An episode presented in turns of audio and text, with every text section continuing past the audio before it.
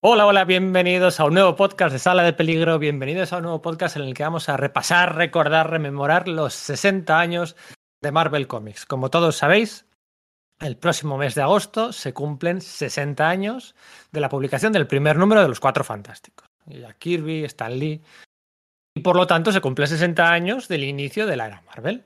Así que bueno, en vez de repasar año por año, década por década, los grandes hits, las grandes sagas, bueno, vamos a hacer esta especie de repaso particular, curioso, aquellos 60 autores, editores, guionistas, dibujantes, gente de producción, que hicieron grande Marvel Comics, las 60 personalidades más importantes de la historia de Marvel, ¿vale? Como siempre nos ceñimos, como nos gusta aquí en Sala de Peligro, nos ceñimos a la parte comiquera, ¿vale? Dejamos de lado pues eh, la gente del cine, la gente de televisión, la gente de... No, nos vamos a ceñir a los currantes, a los que estaban en las oficinas, a los que estaban en las oficinas de Marvel Comics, ¿no? Así que bueno, en la semana pasada, no, la anterior, hace 15 días, en el mes de junio, hicimos la primera selección, los primeros 15, 15 las primeras 15 personalidades eh, más importantes de la historia de Marvel y hoy vamos con las 15 siguientes, ¿vale? Vamos a, a a elegir, a seleccionar, desde un punto de vista mm, lejano al morbo, desde un punto de vista lejano a, la, las impresiones que pueda haber mm, ¿no? a primera vista, ¿no? De, este es importante porque hizo grandes cómics. No, hablamos tanto de los mejores, de los mejores, de, sino los más importantes, los más influyentes, los que contribuyeron, gracias a su trabajo, pues al inicio, evolución, expansión, auge, caídas, eh, de Marvel Comics. Así que bueno, esperemos que os guste. Hay algunas selecciones que podrán ser un poco polémicas, pero ya os digo, eh, nuestra intención es eh, huir, ser alérgicos a cualquier tipo de morbo. Ya lo dije el otro día. Eh, por cierto, muchas gracias por el, recibimiento y los piropos por el primer podcast. Se convirtió en nuestro podcast más escuchado el primer día de emisión. O sea, gustó, gustó mucho. O sea, lo que es el primer día de emitir el podcast, el que más descargas tuvo el primer día. Muchísimas gracias a todos. Ya lo dijimos, eh, no hay morbo. El puesto uno será, cuando llegue el momento, será Stan Lee, luego será Jack Kirby, luego estarán ahí Jim, Jim Shooter, Roy Thomas, Chris Claremont, John Vine, John Romita Jr., Steve Ditko. O sea, no, no, no, no buscamos el, tanto el morbo como, bueno, repasar de forma desordenada lo, los grandes hits, los grandes, años de, los grandes años de Marvel Comics. Así que nada, mi nombre es Pedro Monge, este es el podcast de Sala de Peligro. Esperamos que sobreviváis a la experiencia. Bueno, vamos a empezar por el número 45. Aquí pasa una cosa, aquí pasa una cosa, es que evidentemente para ser importante en la historia de Marvel Comics, pues uno puede, puede intuir, puede esperar que esa importancia se traduzca sobre todo en, en, cantidad también, ¿no? No solo en calidad o influencia, sino en, cantidad. Hay gente que, que, ha currado mucho, gente que ha estado presente en muchos momentos de la historia de Marvel, en muchas décadas o, bueno, en grandes obras. Pero hay excepciones. Hay excepciones, excepciones que precisamente por eso, por su poca producción, por su poca aportación, por los co pocos cómics realizados, pues hay gente que se queda fuera, ¿no? Hay gente que, que, que no, no, no acumula una masa crítica suficiente como para como para merecer, ser merecedor de estos, de estos puestos, ¿no? De entrar en los 60 mejores más importantes de la historia de Marvel, ¿no? Gente, pues que ha hecho 30, 40 cómics. Y tú dices, bueno, 30, 40, pues comparado con los 800 de Salvus Tema, con los no sé cuántos mil de Jack Kirby, con los tropecientos mil de John Romita, o con los ya de guionistas, si me acuerdo, porque hacen más de uno al mes, pues eh, podéis imaginar. Y entonces hay cuatro dibujantes que me venían todo el rato a la cabeza, dibujantes. Y yo decía, jo, los, intento colar, los puedo, los puedo, puedo retorcer la lista, puedo mmm, configurar la lista de alguna forma, de otra forma, para que estos dibujantes, es que han sido, han sido muy importantes, muy influyentes. Pero no había manera para tres de ellos, ¿vale? Había ha sido imposible, no, no, no era justo introducir a esos tres de ellos entre los 60 mejores. Y otros sí, Voy a comentar primero brevemente los otros tres. Y me vais a entender lo que os digo. El primero de ellos es Michael Golden. Como podéis intuir, Michael Golden, todo un personaje, una persona fascinante en el cara a cara, un, un ego eh, como, como muy poco se ha pisado el bullpen de Marvel, una persona fascinante, como os digo. Michael Golden no tiene una carga de trabajo, una, una, un peso en cómics en, en, la historia de Marvel, ¿no? Sería, sería injusto incluirlo aquí, sobre todo porque hay muchos dibujantes que se van a quedar fuera, ¿no? Ross Andrew, Jill Kane, yo qué sé. Mmm, eh, eh, Oliver Coipel, por uno más reciente, que se queda fuera también. Muchos grandes dibujantes se van a quedar, se van a quedar fuera. Don, bueno, Don Perlin, gran dibujante. Bueno, eh, Michael Golden. ¿Quién es Michael Golden? Bueno, pues seguramente todos sabéis que Michael Golden es el co-creador de Pícara. Todo se le reconoce por, se le recuerda por aquel anual, el décimo anual de los Vengadores, junto a Chris Claremont, donde debuta Pícara como Ego, ¿no? Un anual que dibuja un poco engañado, ¿no? Por Claremont, ah, vamos a dibujar una gran saga de Thor, de Iron Man y el Capitán América y él va, acude a la llamada y luego pues, se encuentra ahí una historia que si de Spider-Woman, que si de Mística, que si de Pícara, que si de Miss Marvel. Y bueno, pues los Vengadores aparecían poquito y, y si aparecían era para, para recibir una, unas, buenas, unas buenas tundas. Eh, Michael Golden es el uh, dibujante de los, de los primeros números de The Nam, una serie un poco a rebufo de los G.I. Joe, que es una serie estupenda de, de, mitad de los años 80. Es el dibujante, por supuestísimo, de los Micronautas, ¿eh? la maxi serie de 12 números del 79. Es el dibujante, ha hecho pues, cositas aquí, cositas allí. Un par de números que hizo del Doctor Extraño, bueno, se recuerdan como si hubiera hecho una gran etapa. Y, bueno, con razón, ¿no? Calidad no le sobraba. Eh, de hecho, Michael Golden es la primera persona, el primer autor. Ojo lo que voy a decir, ¿eh? Michael Golden es el primer autor en la historia de Marvel Comics que guionizó, dibujó, entintó, coloreó y rotuló él solo una historia, un cómic. El de Marvel Fanfare, uno de los episodios de Marvel Fanfare del, del final de Marvel Fanfare. Repito, guion, dibujo, color, tintas y rótulos de Michael Golden. Un talento impresionante que tuvo mucha más suerte y lucro en las eh, bueno pues en el medio de publicidad, eh, revistas y, demás, ¿no? ¿Por qué traigo de todas formas aquí a Michael Golden? Bueno, por un detalle, por un detalle, ¿no? Por un detallito que quería comentar, por un detalle es que al final, eh, aunque se le suele atribuir erróneamente a Todd McFarnell, eh, Michael Golden es el primer dibujante de la historia de Marvel Comics que dibujó el, Spaghetti Web, la, el fluido arácnido con forma de espagueti, ¿no? Sin esa, bueno, sin esa forma de telaraña más perpendicular, tradicional, que venía desde los tiempos de Steve Ditko. Y Michael Golden fue el primero que cambió aquello, pues haciendo pues, el fluido así con, con espagueti, que se dice, ¿no? Con, las redes mezclándose unas con otras, con torno, ah, cóncavas, convexas por aquí, por allí, que no tenía una forma definida y que es lo que años más tarde llevó a la fama a Todd McFarlane, ¿no? Aparte de, de, pues de la, máscara de, de Spider-Man, ¿no?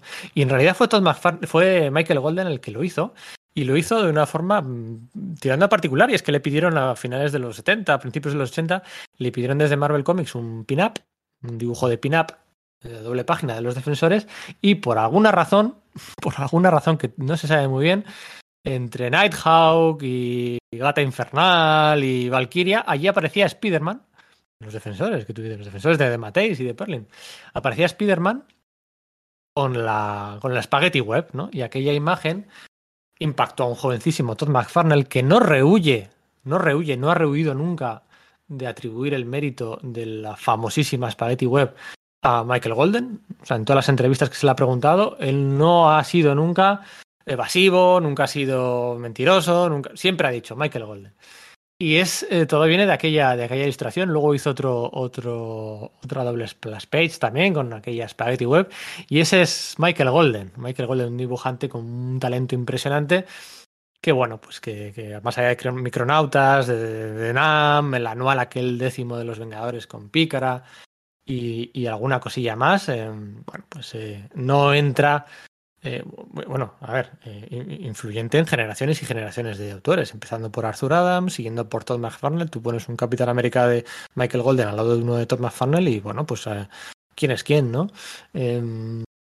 Eh, de Wild Portasio, de, la generación Image Boys, reconocen ser, reconocen en Michael Golden una influencia impresionante, ¿no? Ya os digo, una, una personalidad fascinante que no entra en los top 60 por poco. Quien tampoco entra por poco, y me vais a entender cuando digo por poco, es que hablamos, mira, por ejemplo, Jim Esteranco. Jim Esteranco, que tú dices, oh, Jim Esteranco, es pieza clave, ¿no? Mucha gente le suele situar a, Mike Esteranco mm, erróneamente en, en eh, los finales de los 60, ¿no? Ya como al 69, 70, ya una generación casi posterior. No, no, no, Esteranco, depende cómo cuentes eh, la primera generación Marvel, él cuenta como primera generación Marvel. Esteranco debuta en el 66 ya en la antología de Strange Tales con las, las tiras de, de, de Nick Furia, ¿vale? Esteranco, bueno, pues con John Buscema, posiblemente sea el último John Buscema, el último, el último gran talento de la primera jornada de, Marvel Comics, el año 66, cinco años de la Casa de las Ideas. Esteranco no entra, lo mismo, por, em, por carga de trabajo, ¿no? Por, por peso crítico, por masa crítica de historias, ¿no? Cuatro números fantásticos del Capitán América, el relanzamiento fantástico de la serie de Nick Furia en el 68, esos eh, Strange Tales que decía de... Y ya está, ya está, ya está, hizo una historia de amor por aquí y tal, no sé qué, alguna portadilla de X-Men y, poco más, una personalidad también fascinante. Habría estaría bien ver un cara a cara entre Michael Golden y Jimmy Steranko porque son dos egos impresionantes. Jimmy Steranko que tenido una deriva un tanto negacionista últimamente, se está haciendo un señor o mayor se ha hecho un señor mayor a un ritmo vertiginoso. Y bueno, pues experimentó con varios formatos. Es el co-creador, precisamente, de la. Ahora que está de moda. Eh, está de moda la contesa, eh, la novia clásica de Nifuria. Es el responsable de una de las. Eh, iba a decir una de las páginas más famosas de la historia de Marvel. Yo diría dos. Yo diría dos. Se recuerda sobre todo la del polvo entre Nick Furia y Vanessa de Fontaine aquella pistola enfundada que el Comics Code le obligó a quitar lo que había, pero luego hay otra, la otra clásica con Capitán América, con el cráneo, con esas las calaveras y con Rick Jones y Bucky, esa, esa página también es impresionante.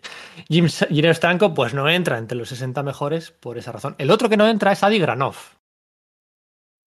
Eh, cualquiera que me estéis escuchando, eh, sería muy difícil refutarme que eh, la importancia de Adi Granoff Em, en la en Iron Man y en el universo Marvel los últimos 20 años, ya no solo en el mundo de los cómics, como ha trascendido a la gran pantalla es, inevitable, ¿no? O sea, no puedes decir que Adi Granoff no haya sido importante en los mitos de Marvel, en los mitos de Iron Man, ¿no?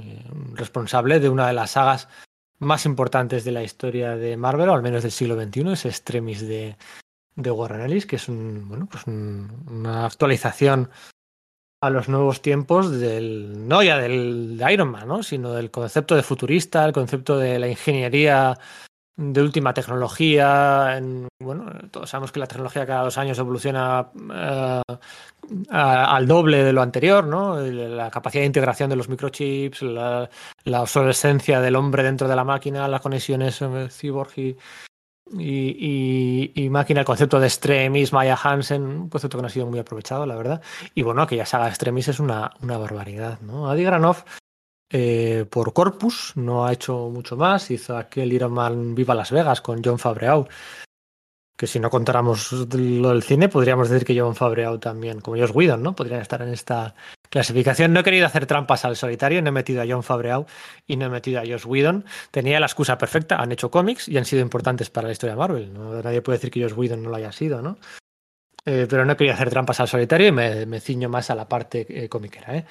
Y bueno, pues Adi Granov redefiniendo la armadura eh, para toda una generación. Sí que, sí que me gustaría comentar una cosa, Adi Granov, bueno, Granov, pues, cuando se cuenta la vida de Jerry Siegel o Joe Shuster y tal, se dice, ¿no? Inmigrantes, judíos, tal. Bueno, Adi Granov también, un inmigrante de Bosnia, familia desestructurada, que huyen de la guerra de los Balcanes a principios de los 90, eh, salen vivos por poco, inmigrantes en Estados Unidos, sueño americano, ilustración, tal, no sé qué. mira, pues oye, se ocurre aquí em, esta, esta saga de Extremis. Eh, Granov, si leéis la saga de Extremis, la armadura de Adi Granov no debuta hasta el número 5 o el número 6, ¿vale? la armadura que tenéis en mente posiblemente todo sea la de los primeros números de, de, Extremis y esa armadura no está diseñada por Adi Granov. Esa armadura viene diseñada de antes, del volumen previo de Jorge Molina y John Francis Moore y todo aquello, ¿no? Son números un poco. De hecho, son números en los que por primera vez se, se desenmascara eh, Iron Man como Tony luego intentan capturar el genio de nuevo la botella y luego lo vuelven a sacar. Bueno, un lío aquello, ¿no? Así que bueno, realmente la armadura de Extremis final, la que, la que hace Adi Granov, son retoques mm, bastante mínimos sobre la armadura previa que venía ya de antes, ¿vale? O sea, sí es creador de la armadura definitiva de Iron Man, pero bueno, hay que atribuir el mérito justo también a que es un rediseño muy parcial de la armadura que ya se venía utilizando por aquel entonces y que la hacía pues, en, en portadas, ¿no? Así que bueno, Adi Granov, eh, muy poquitos cómics Marvel, Steranko, menos de 40 cómics Marvel, Golden, menos de 50 cómics Marvel, son muy poquitos cómics Marvel, pero hay una persona, y ya llegó al puesto número 45, que es el que quería comentar, hay una persona, hay un autor que tiene que estar sí o sí en esta lista, pese a tener menos de 30 cómics dibujados en la historia de Marvel. Menos de 30. O sea, es que, eh, ¿cómo puede alguien con menos de 30? Pues sí. Estoy hablando, señoras y señores, de David Masuccelli. De David Masuccelli. Como uh, un tío que ha dibujado menos de 30 cómics en la historia de Marvel. Por aquí, ¿no? Uh, en esta clasificación. Bueno, pues porque es el dibujante del mejor cómic, de la mejor saga de la historia Marvel. Y el dibujante de la mejor saga de la historia Marvel tiene que estar en esta clasificación, sobre todo porque el mejor cómic de la historia Marvel, Born Again, no sería el mejor cómic de la historia Marvel si no tuviera el dibujo de David Mazzucchelli. De Born Again con Frank Miller y con, David Mazzucchelli, que bueno, pues eh, eh, impactó a generaciones y se ha venido reciclando desde entonces en, cómics y fuera de los cómics. Eh, y en otros personajes que han experimentado su Born Again particular. No solo el pobre de Matthew Murdock, sino bueno, pues desde Nightwing hasta Spider-Man, hasta quien sea, todos han pasado por su Born Again y por sus catarsis y sus villanos que destruyen su vida personal y se enteran de la identidad secreta. Y, y, bueno, pues eh, para mí era muy difícil no incluir David Mazzucchelli entre los 60 mejores de la historia de Marvel. Como decía, hay gente que sea autores, dibujantes que se quedan fuera. No va a estar Mike Seck. Secret War, Mike Seck, Capitán América. ¿Cómo no está Mike Seck? ¿Cómo no está Rosandru? ¿Cómo no está Jill Kane? ¿Cómo no está Mar Silvestri? ¿Cómo no está Paul Smith? ¿Cómo no está Keith? Bueno, Keith Pollard tampoco. Bueno, no, ¿cómo no está? Vale, hay muchos que se quedan fuera. Hay muchos que se quedan fuera. Carlos Pacheco, eh, Steve Eptin se va a quedar fuera. Hay muchos autores buenos que se quedan fuera y otros que no son tan buenos también. Pero es que David Mazzucchelli tendría que estar por lo que digo. Si no llega a ser por él, la mejor obra Marvel no sería la mejor obra Marvel. Y ojo, no considero que Born Again precisamente sea la mejor obra de David Mazzucchelli. Eh, tampoco creo que, Born, que, que, Año 1 sea la mejor obra de David Mazzucchelli. Es una debilidad personal mía. Para mí, su Asterios, eh, su Asterios Polyp eh, es su mejor obra. Una obra además que me marcó mucho. Posiblemente eh, si digo, bueno, todos tenemos un, un top, un top de obras eh, cambiante, ¿no? Nuestras mejores obras siempre es un poco cambiante, pero si yo tuviera que, elegir uno, eh, un top 5, pues ahí estaría, ahí estaría Asterios Polyp, ¿no? Estaría, no sé, el Cenizas de Ortiz, el Papel Estrujado de Nadar, eh, qué sé, el combate de los jueces de Asteris y Obelis, y estaría este Asterios Polyp publicó en 2009, un poco también con la premisa de que iba a revolucionar el concepto de novela gráfica. Eh, y la verdad es que es un despliegue artístico impresionante. Y luego, pues te llega la patata o no, depende un poquito de persona tu personalidad. ¿no? Si, encaja con tu personalidad bien. Y yo me identifico mucho con el, protagonista principal y hasta aquí puedo leer. Y eh, me parece su mejor obra, Astorios Polyp. Pero vamos, que Born y, y Año 1 son obras de 10, de más de 10 y David Mazzucchelli tenía que estar en esta lista. Llevo no sé cuánto tiempo hablando y solo hemos hablado del primero. Vamos a pasar al número siguiente, al número 45. Bueno, vamos con el número 45. Posiblemente sea, eh, estoy revisando la lista de aquí hacia el número 1, posiblemente ya sea la última bola curva, nombre desconocido, que, que este de dónde se ha flipado, ¿no? Porque incluye a este aquí y se está dejando a otros fuera, ¿no? Eh, nombre desconocido para algunos, para otros no tantos, es una persona importante. Estamos hablando, estoy hablando de Jim Salicourt. Vale, básicamente es un editor de la historia de Marvel Comics, de 20 años de la historia de Marvel Comics, responsable, bueno, de haber sido el editor de, si tuviéramos que decir, ¿no? Las cuatro franquicias más importantes de Marvel, ¿no? Cuatro Fantásticos, X-Men, Vengadores y Spider-Man, ¿no? Yo creo que estamos de acuerdo en que son las cuatro franquicias eh, más importantes. Es el, ha sido editor de todas ellas, además en etapas notables de todas ellas, o sea, etapas sobresalientes. Editor de los Vengadores del número 175 hasta el 220, ¿no? Eh, editor de los X-Men más brevemente, eh, fue el editor con el que Chris Claremont y John Byrne discutieron en los dos últimos números de la saga de, de la saga de Fénix Oscura, ¿no? Edita los números 132 a 138. Eh, edita Los Cuatro Fantásticos de John Byrne, con quien también acabó mal en Los Cuatro Fantásticos de John Byrne, entre el 218 y el 250, que el número 250 fue magnífico. Sobre todo es el editor de, de, de Spider-Man en, uno de los años más controvertidos y polémicos, y pasó de todo en, aquel 87-88 de, de, de Spider-Man, editor entre los números 284 y 345. Eh, estos números que incluyen pues la propuesta de matrimonio, la boda, la la, la, la, última, la última cacería de Kraven, ¿no? Jim Salicourt es el responsable de hacer que esta historia que JM de Matei se trae de, todos lo sabéis, ¿no? Se trae de, de DC Comics, no se la habían aprobado para Batman.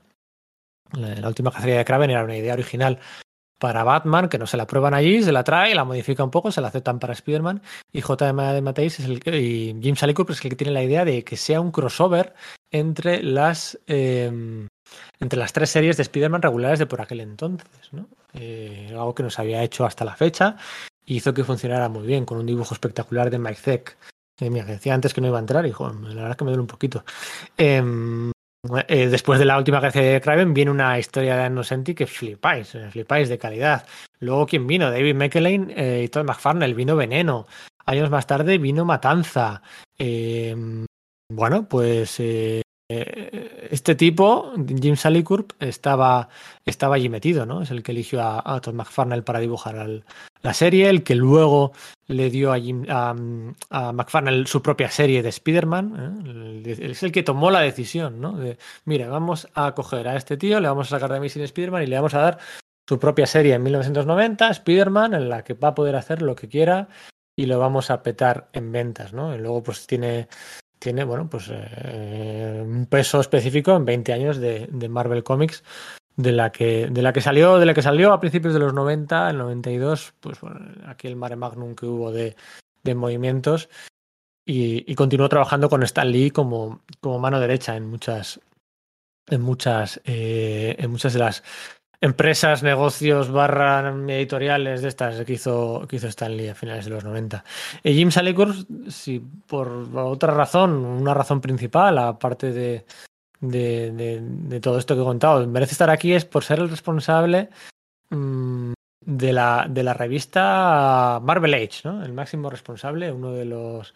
Eh, uno de los que la llevó, la, la sacó adelante esta revista, Marvel ha tenido muchas revistas a lo largo de toda su historia, otras en clave más cómica, otra en clave más de, que, de apariencia de producción externa, ¿no? Me acuerdo de la Visions de los, de los 90, ha tenido muchas, muchas revistas, pero posiblemente la que más ha perdurado ha sido la de Marvel Age, ¿no? Que duró 138, no, 138, no, 138 es el número 138 es el número dedicado a Jack Kirby, duró un poquito más, 143, 147 entregas, no llegó a las 150.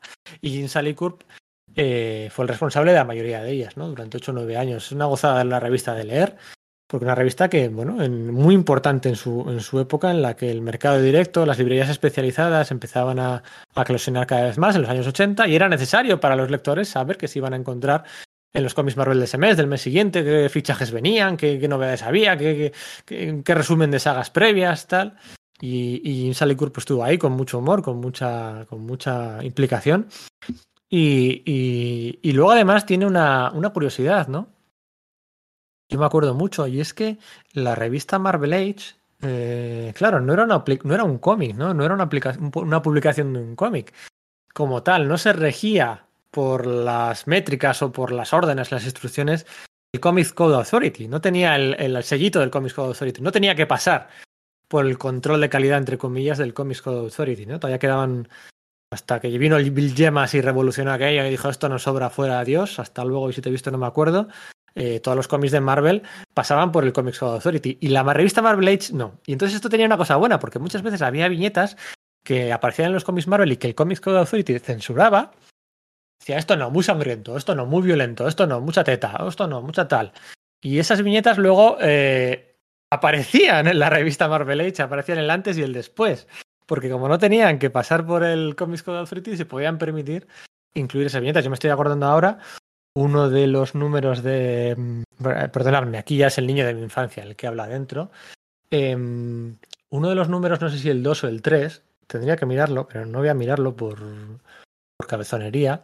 El número 2, creo, del X-Force de Rob Liefeld, sí, el de Rob Liefeld de Fabian Icieza, que tenía un combate entre mm, el X-Force y mm, el Juggernaut, que aparecía Spider-Man además como invitado.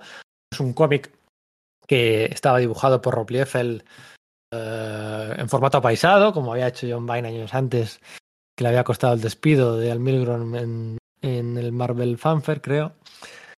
Y, este cómic tenía un combate, como decía, entre X-Force y Juggernaut. ¿Y qué pasa? Liefeld dibuja una viñeta en la que Estrella Rota, un personaje, como todos sabéis, bueno, ha sido adaptado al, cine, eh, con su espada de doble filo le raja la. la el, le, le, golpea en el ojo. Estoy buscando, es que. Perdona la distracción, estoy buscando, no era el número 2. Eso es el de. Vale, eso es. El número 3. El número 3. Que era el crossover con, con, con Spider-Man. Acordaos. Aquí, vaya portada, vaya portada, madre mía. Madre mía, vaya portada el, este de cable. Que era un crossover con el Spider-Man de Todd McFarlane. Eh, aparecía Estrella Rota golpeando el casco de Juggernaut y con su espada doble, de doble filo, le golpeaba en el ojo, en el agujero del ojo, y había sangre, había y tal, no sé qué. Y era una viñeta, pues así como muy chula, muy tal, muy, muy heavy, ¿no? Eh, ¿Qué pasa? Que el Comics Code dijo esto no se puede publicar. Y la viñeta que se publicó era una viñetita en la, que la espada no llega hasta la cabeza y no hay sangre saltando, se queda pues a centímetros, ¿no? Entonces esa viñeta, por ejemplo, esa comparación de viñetas aparece en la revista Marvel Age que editaba, que editaba Jim Salicourp. Que era una revista muy curiosa, con muchas curiosidades, con unos anuales, me acuerdo de una portada de Brett Levins impresionante. Y, el buen hacer de Jim Salicourp hizo que funcionara durante casi, bueno, pues fíjate, la revista Marvel Age casi 150 números, ¿eh? Es mentira, eh, pero, pero esto es así. Editor de, de una de las mejores etapas de los Vengadores, con David Michelin, con Jim Shooter y compañía, editor de la saga de Fénix Oscura, del 132 al 138, editor de los Cuatro Fantásticos de John Byrne, editor del Spider-Man de la última cacería de Graven, del Spider-Man de Michelin y, y Todd McFarlane, de Farland, el responsable de haberle dado la, la serie de Spider-Man a Todd McFarlane, bueno, yo no sé qué más queréis, o sea, bueno, digo, hasta guionizó algunos números de Transformers, ya de propina. Y bueno, de propina máxima hizo los, los, los guiones, los guiones, los diálogos del papel de baño, hubo un papel de baño eh, de los años 80, el papel de baño de Spider-Man y, de, y otro de Hulk, con diálogos y con frasecitas, y el responsable de tener que poner aquellos diálogos era Jim Salicourp. Una, una, una gran persona, sigue viva, ¿eh? una gran persona y uno de los personajes, una de las personas clave en la historia de, de Marvel Comics. Vamos a pasar al número 43. Bueno, el puesto número 43 quizás sea polémico, quizás sea polémico. Mm, yo entiendo que igual este no encaja uh, el paladar de, todos los oyentes. Y lo cierto es que lo siento, pero sigo un poquito la, la misma filosofía que con, David Masuccelli, ¿no? Eh, porque creo que si el dibujante de la mejor obra, la obra más famosa y la obra más influyente de Marvel Comics, David Masuccelli, tenía que estar, también tenía que estar, también tiene que estar Steve McNiven. Mm, quería introducir un, representante, ¿no? En parte, porque yo luego, la, según se va avanzando la lista, se hace más añeja. Eh, quería introducir un representante de los grandes dibujantes y dibujantes más importantes que ha tenido Marvel en el siglo XXI. ¿no? Eh, David Finch, Jimmy Cheung, Oliver Coipel, yo qué sé, Francis Yu, eh, Daniel Acuña, Mike Choi, eh, Stefano Caselli, que a mí particularmente me gusta mucho, David Márquez, Sara Pichelli, Ryan Stegman, eh, Pepe Larraz, Mike del Mundo, Marco Checheto, eh, no sé, eh, Russell Lauterman también, los últimos un poco así en despuntar. bueno, como veis hay grandes autores, autores importantes en, en la Marvel del siglo XXI. El otro día habíamos a Brian Hitch, aunque ya había debutado en el siglo anterior. Y yo decía, jo, ¿quién es el más importante de todos ellos? Bueno, pues yo creo, ¿no? Estaréis, no sé si estaréis de acuerdo conmigo o no, pero el más importante de todos ellos ha sido Steve McNiven, ¿no? Al final es el tío que dibujó Civil War y hasta aquí podría valer realmente, porque es el cómic más vendido del, de Marvel Comics en el, en el presente siglo. De hecho, el número 2 vendió más que el número 1 en aquel desenmascaramiento de Spider-Man y tal. Eso no había pasado en la historia de Marvel nunca. O sea, no había pasado nunca. Y, pasó, ¿no? Y gracias, pues, a- además de la provocación de, Steve- de Mike Miller, pues eh, por Steve McNiven. Pero es que luego el tío también había hecho su- sus numeritos en el New Avengers, aquellos numeritos con lo del Vigía, un poquito antes. Ha hecho el Old Man Logan, que ha sido, bueno, pues un pelotazo que ha servido para, para utilizar otro Lobezno durante muchos años. Ha sido un dibujante de la muerte de Lobezno. Ha sido eh, el dibujante que hizo el primero o el segundo. Alan Davis, no me acuerdo si hizo. Creo que hizo el, el relanzamiento, el último relanzamiento del Capitán América de Brubaker. Cuando había que relanzar un gran evento, esta fórmula que se puso de moda durante el mandato de Axel Alonso, de que los grandes eventos Marvel se dibujaran por tres o cuatro dibujantes, que a mí aquí me sacaba de quicio, me sigue sacando de quicio. ¿Cómo que por cuatro dibujantes? No, el evento que lo dibuje solo uno, ¿no? Y siempre dibujaba él el primer número, ¿no? Que si el retorno de Lobezno dibujaba el primer número. Que si eh, Secret Empire, que el de eh, Nick Spencer, dibujaba el primero y el último. Que si. Eh, qué sé. Eh, sí pasó en, varias ocasiones. El Monsters Unleashed. El, pasó en muchas ocasiones, ¿no? Eh, dibujante con un estilo muy propio, un tío muy majo, un tío bastante majo, humilde, con un síndrome del impostor que flipáis, pero con mucho talento. Cuando hubo que relanzar los Guardianes de la Galaxia por todo lo alto, ¿a quién se llama? A Steve McNiven, ¿no? Unos diseños bastante chulos que quedaron, pero duraron muy poquito en el tiempo. Eh, cuando hay que matar a Lobezno, ¿a quién llamamos? A Steve McNiven. Cuando hay que tal, ¿a quién llamamos? A Steve McNiven. Bueno, pues lo cierto es que con la inercia de aquel Civil War, pues es una, una fama, un, talento y una esta que le va a durar siempre, ¿no? Eh, y yo creo que final es esto, ¿no? O sea, se- 60 personalidades de la historia de Marvel Comics, ¿no? O sea, básicamente, si te dan, entendedlo así, si te dan, si te dan media hora para contarle a alguien toda la historia de Marvel Comics, te dan media hora, ¿qué 60 nombres, qué 60 nombres dirías en esa media hora? Pues yo creo que en algún momento de esa media hora tienes que comentar en varias ocasiones a Steve McNiven. Yo creo que, yo creo, o sea, yo creo que así se entiende, ¿no? O sea, la historia de Marvel Comics del siglo XXI, por ejemplo, no se entiende sin Steve McNiven. Steve McNiven tiene que estar en esta lista.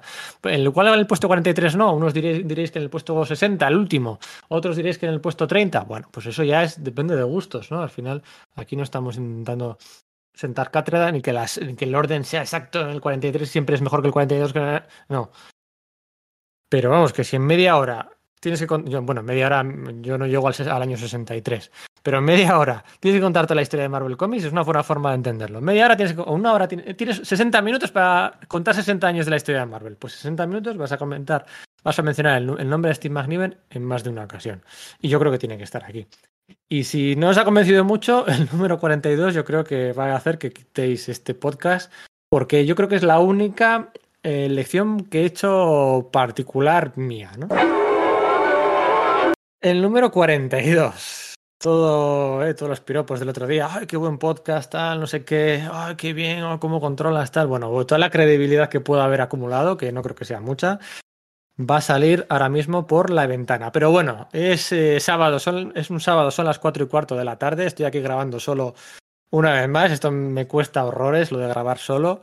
No hemos podido juntarnos, bueno, por razones varias.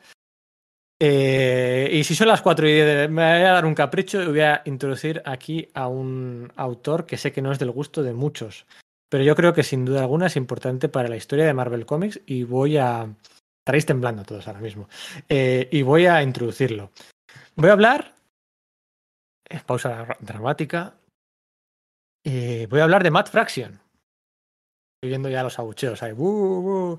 Bueno, Matt Fraction, sí, sí, sí, sí. La verdad es que tenía Tenía esta, el, tenía esta lista aquí en el puesto 42 a Mad Fraction y al repasarla hoy para hacer la segunda parte, he acordado que no hay un autor que se me había olvidado poner. Y lo he puesto, lo he cambiado. Y le he quitado Mad Fraction, he hecho trampas, ¿no? Porque la lista debería estaba cerrada. Y a última hora he dicho, pues no, no, la verdad es que me convence más Mad Fraction que este otro autor que había puesto y que seguramente sea del gusto de muchos, ¿no? Este otro autor era JM de Mateis. Y se me había olvidado por completo, se me había olvidado, porque también en esto de importantes para la historia de Marvel hay una parte de, de cuánto se asocia su imagen a, a, esa editorial, ¿no? Y JM de Mateis, pues bueno, pues como estaréis todos de acuerdo conmigo, que todos lo asociamos mucho más a, DC Comics, ¿no? Y bueno, pues sí, la última cacería de Kraven, eh, el niño que llevas dentro, ¿no? Con Salvus Zema, aquellos números fantásticos que a mí me marcaron durante la infancia, ¿no? El 92, 93, cuando los leí cuando era, cuando era pequeño, aquellos números de, bueno, del primer volumen de Forum de Spider-Man, donde casi casi no se publicaban cómics de Amazing Spider-Man y lo que había era Peter Parker espectacular um, y, y, demás, ¿no? Web, con Alex Ivyuk y con, con todo aquello, ¿no? Aquellos números de dibujados por Salvus Tema, con Lápida, con JJ. Luego me hace gracia cuando, cuando me decís, no sé si de broma o en serio, cuando me decís lo de quita los plásticos de, la, de los Omnigols, ah, es que no te lees los cómics, tal. No sé si lo decís de coña o en serio. Y, y me decís como a estos otros que sí claramente no lo han leído en su puta vida. Eh, pero vamos, yo no quito los plásticos de los Omnigols porque yo me sé de memoria los cómics que hay dentro. ¿no? O sea, yo me los he leído de pequeño, no necesito volverlos a leer, me los he leído mil veces. Me decís lo de quitar los plásticos como si yo tuviera ahí de pega y fuera todo postureo, ¿no? no o sea, esos cómics me los leí de pequeños, ¿no? Y los de JM Ateis de pequeños y los de eh, los de los defensores, ¿no? Y yo soy el máximo defensor. Uy, que el máximo. Joder, me ha salido. Bueno, soy el máximo, sí, el máximo defensor de los defensores, de Don Perlin y de. Y de. y de JM de Mateis, aunque bueno, no fueran quizá lo mejor del mundo en calidad. Pero fíjate, después de darle muchas vueltas, yo creo que en, en la muerte de la tía May. La muerte de la tía May. Un comicazo, impresionante.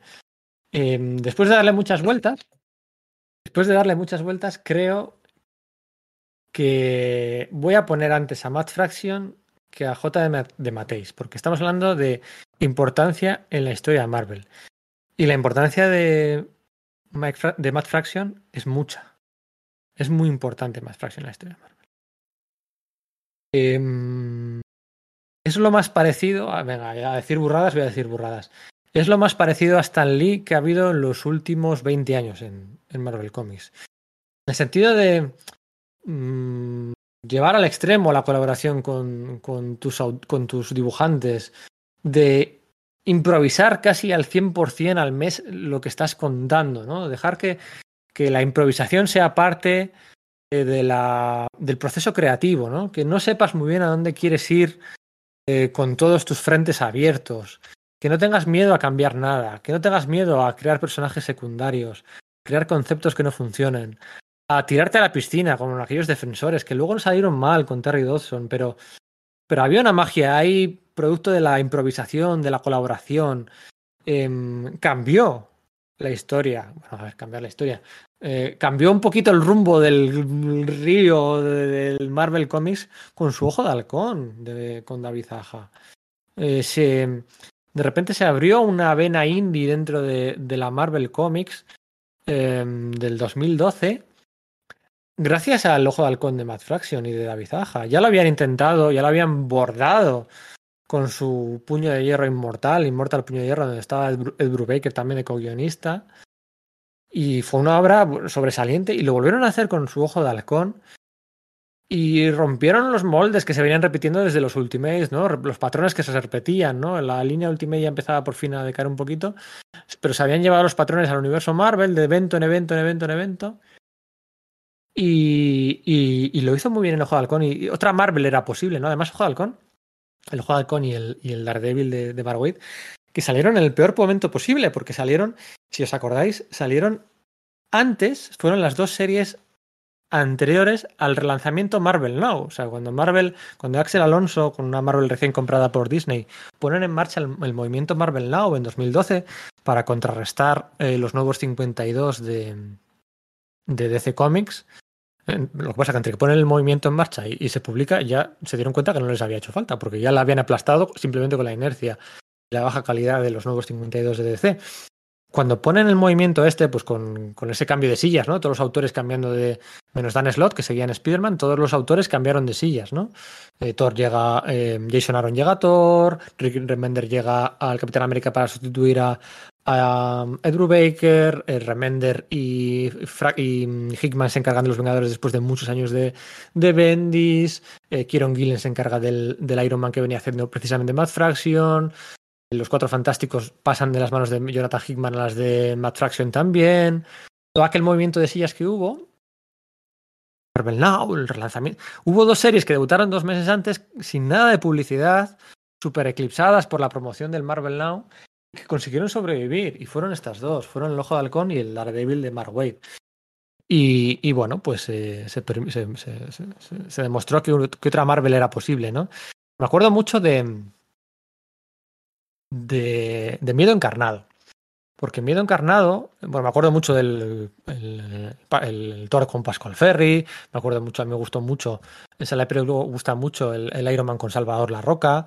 Eh, Matt Fraction fue consultor ejecutivo, eh, consultor de, de, guion en la segunda película de Iron Man, gracias a la etapa de gracias a la etapa que había estado haciendo en la, en la serie. Y, y fue el encargado de hacer el, el, el, videojuego de por aquel entonces, ¿eh? o sea que le valió le valió para, para llegar un poquito más lejos del mundo del cómic. Eh, yo me acuerdo mucho de Miedo Encarnado, porque se suele contar la historia de una forma un tanto particular, y es que eh, se engloba desde la Secret World de, Secret War de Gabriel Delotte y Bendis hasta Asedio, ¿no? el final del derrocamiento de Norman Osborn de Asgard como director de Hammer, se suele contar todos esos eventos que hay en medio, Secret Invasion, Civil War, Dinastía de Metal, no sé qué, se, de Reinado Oscuro, se cuentan todos como un macro, macro arco argumental eh, bien cerradito, ¿no? Para mí no, para mí el, ese macro arco argumental de sagas no acaba con asedio, acaba con miedo encarnado.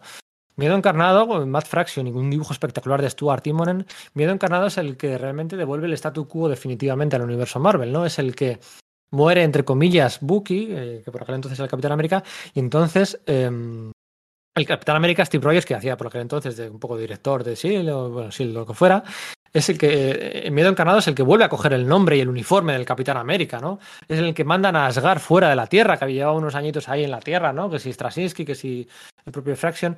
Es el, el, que hace un Back to the Basics, de verdad, es eh, Miedo Encarnado, el que pone todo como, como, como estaba antes, ¿no? El que devuelve todo como estaba. Y luego tiene unos momentos espectaculares que quizás os suenen, no lo sé, pero oye, Capitán América sosteniendo Mjolnir y gritando Vengadores reunidos, eso no había ocurrido en la historia de Marvel Comics y eso que tanto nos flipa y tanto nos pone la piel de punta y tanto nos le damos al F5 en YouTube para ver la escena del Avengers Assemble de Endgame eh, una y otra vez, eso lo hizo antes Matt Fraction en Miedo Encarnado.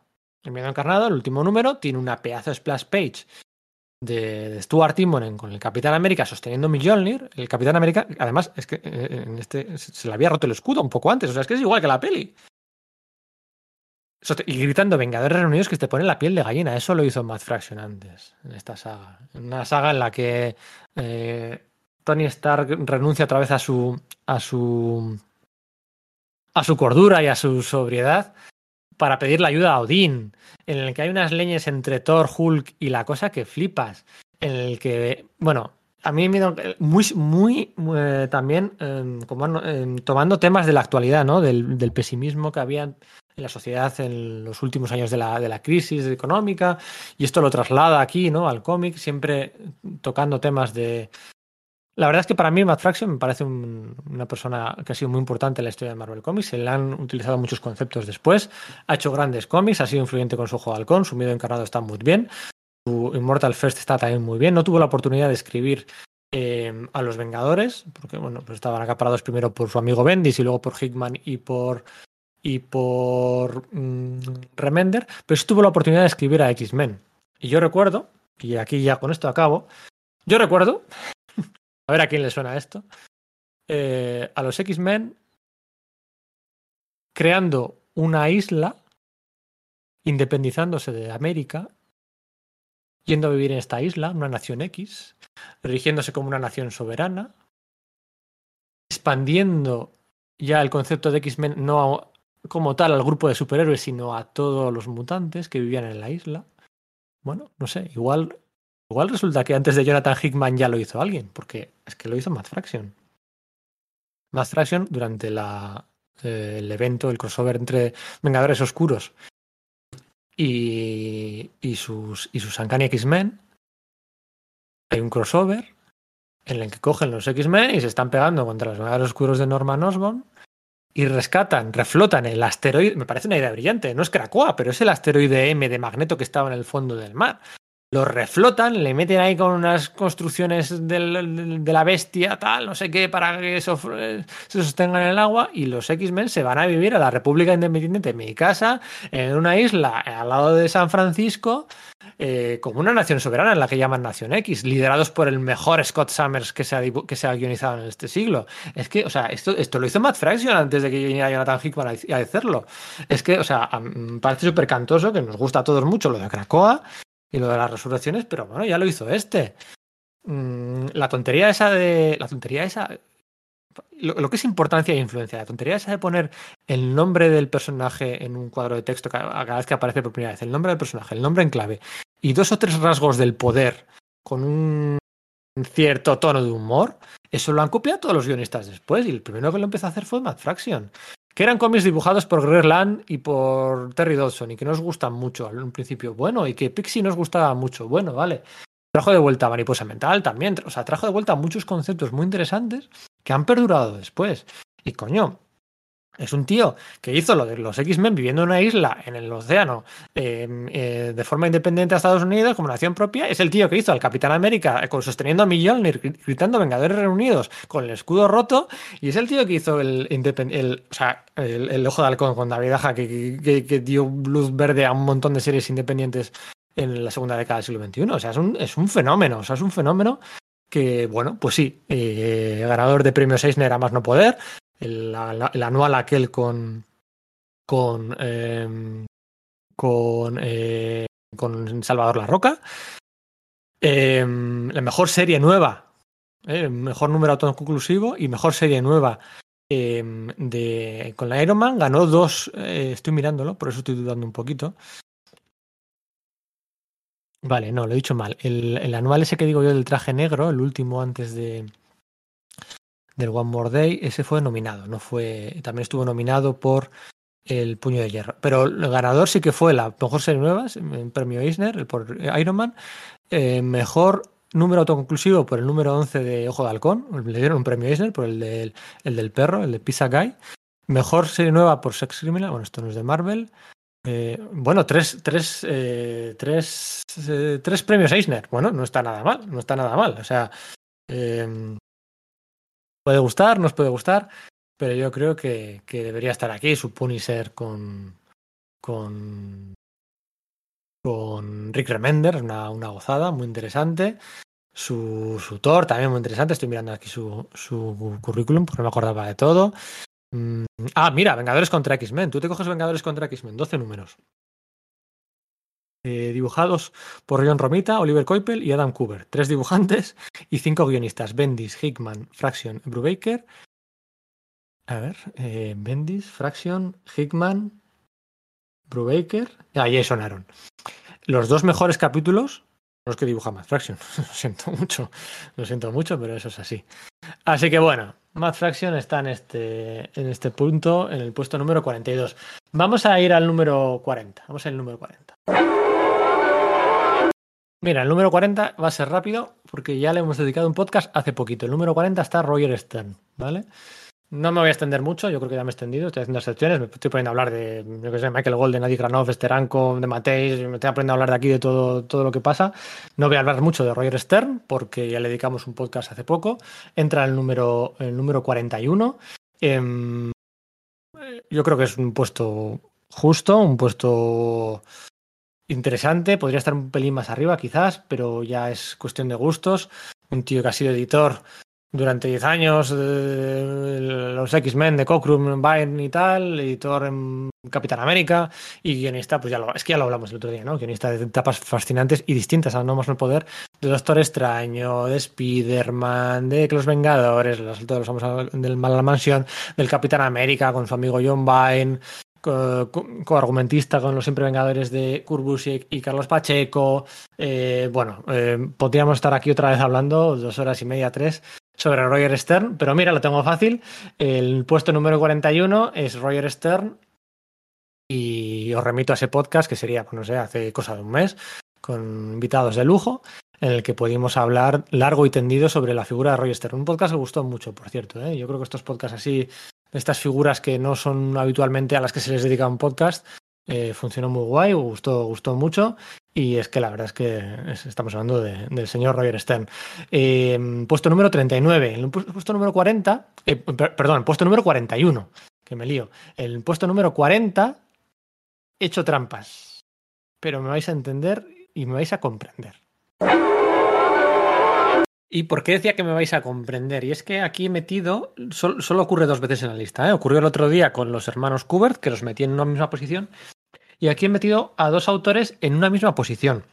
Em, yo creo que se puede hablar que de forma injusta, ¿no? Porque, porque uno, si nos ponemos a analizarlo, uno tiene más importancia que otra. Pero es que no puedo separarlos, no puedo separarlos, no puedo separarlos. Y no sé por qué, o sí sé por qué, pero bueno, es muy largo de explicar. Estoy hablando de David Michelin y de Bob Lighton.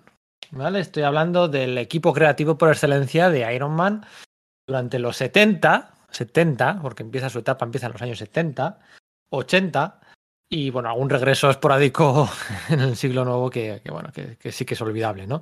Eh, responsables mm, absolutos de guion y dibujo en la mayor parte de las ocasiones de, bueno, pues eh, aventuras y de personajes y Bethany Cave y James Rhodes y de y de la guerra de las armaduras y de las, el demonio en la botella y de mm, Em, Justin Hammer y de, y de caídas y desgracias y de reparto de secundarios Scott Lang.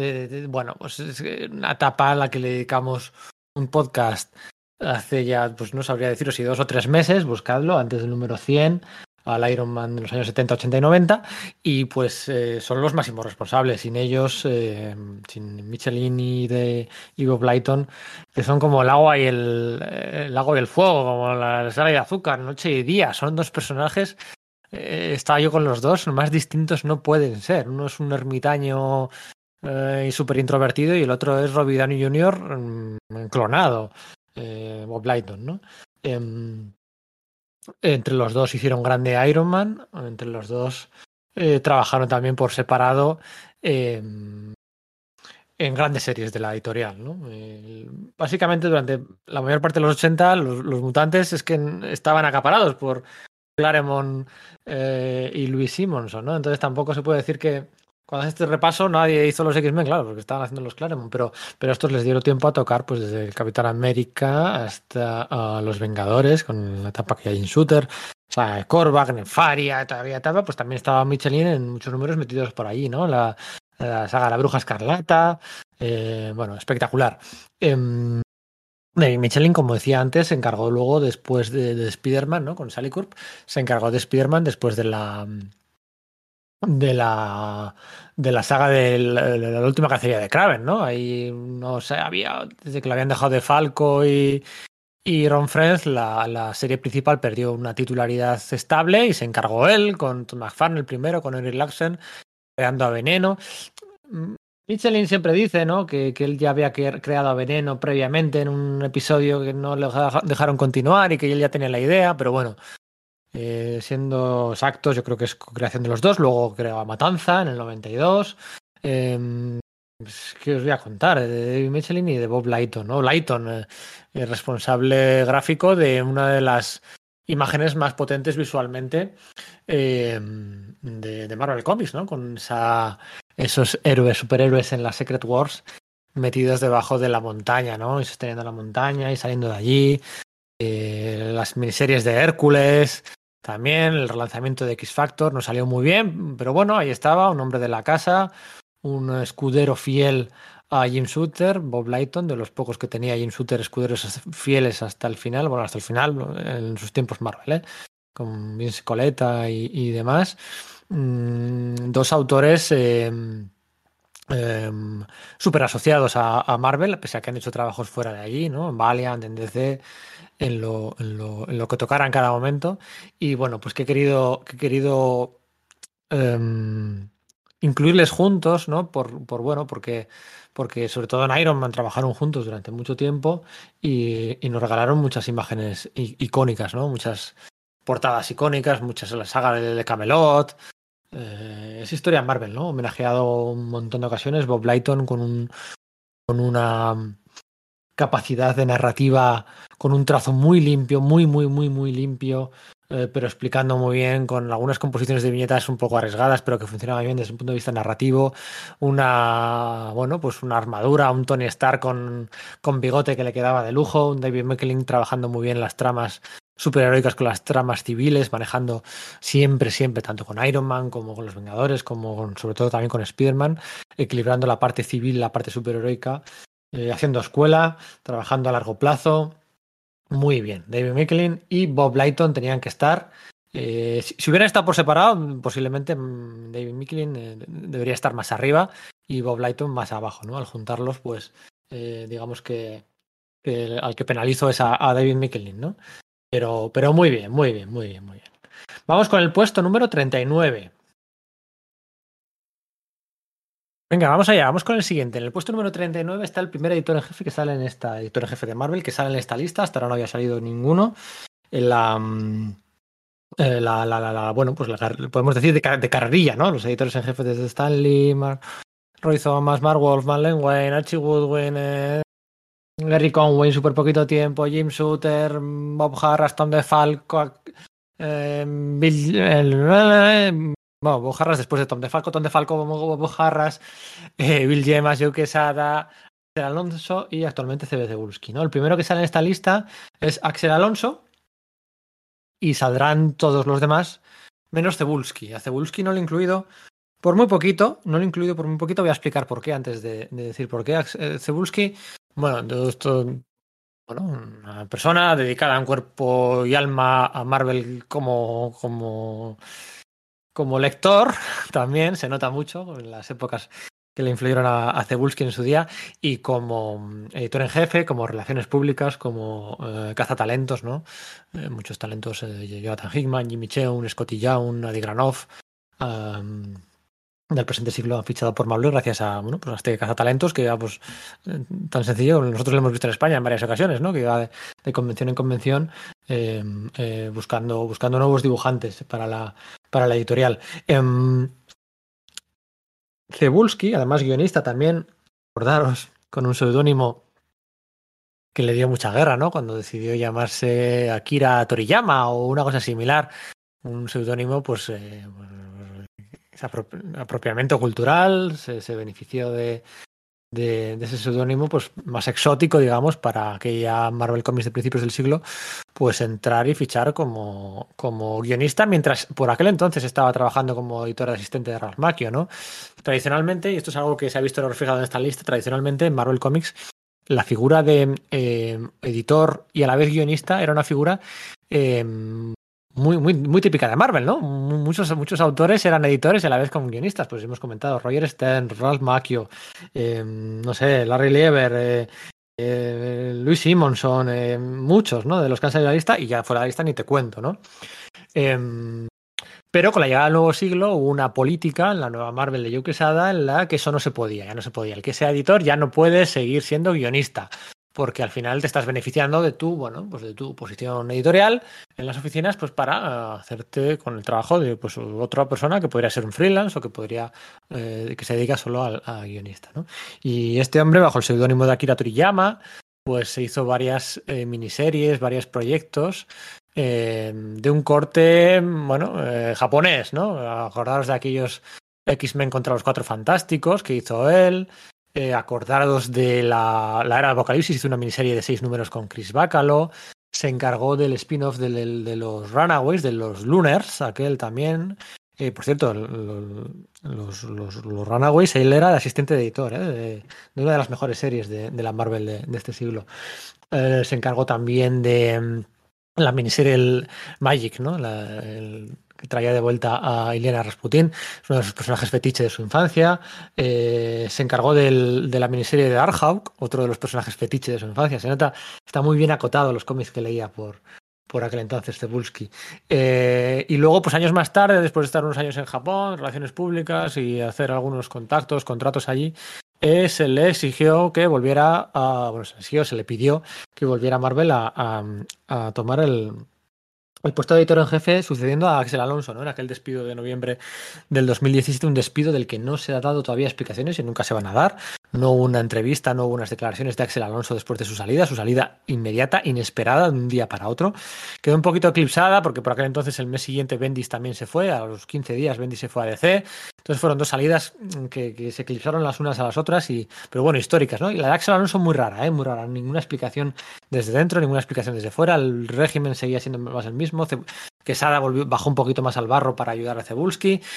Y bueno, pues desde entonces Cebulski sí que ha sido capaz de mm, dirigir un poquito el rumbo de la Marvel Comics en estos cuatro años, unos años duros, ¿no? El año del coronavirus y demás.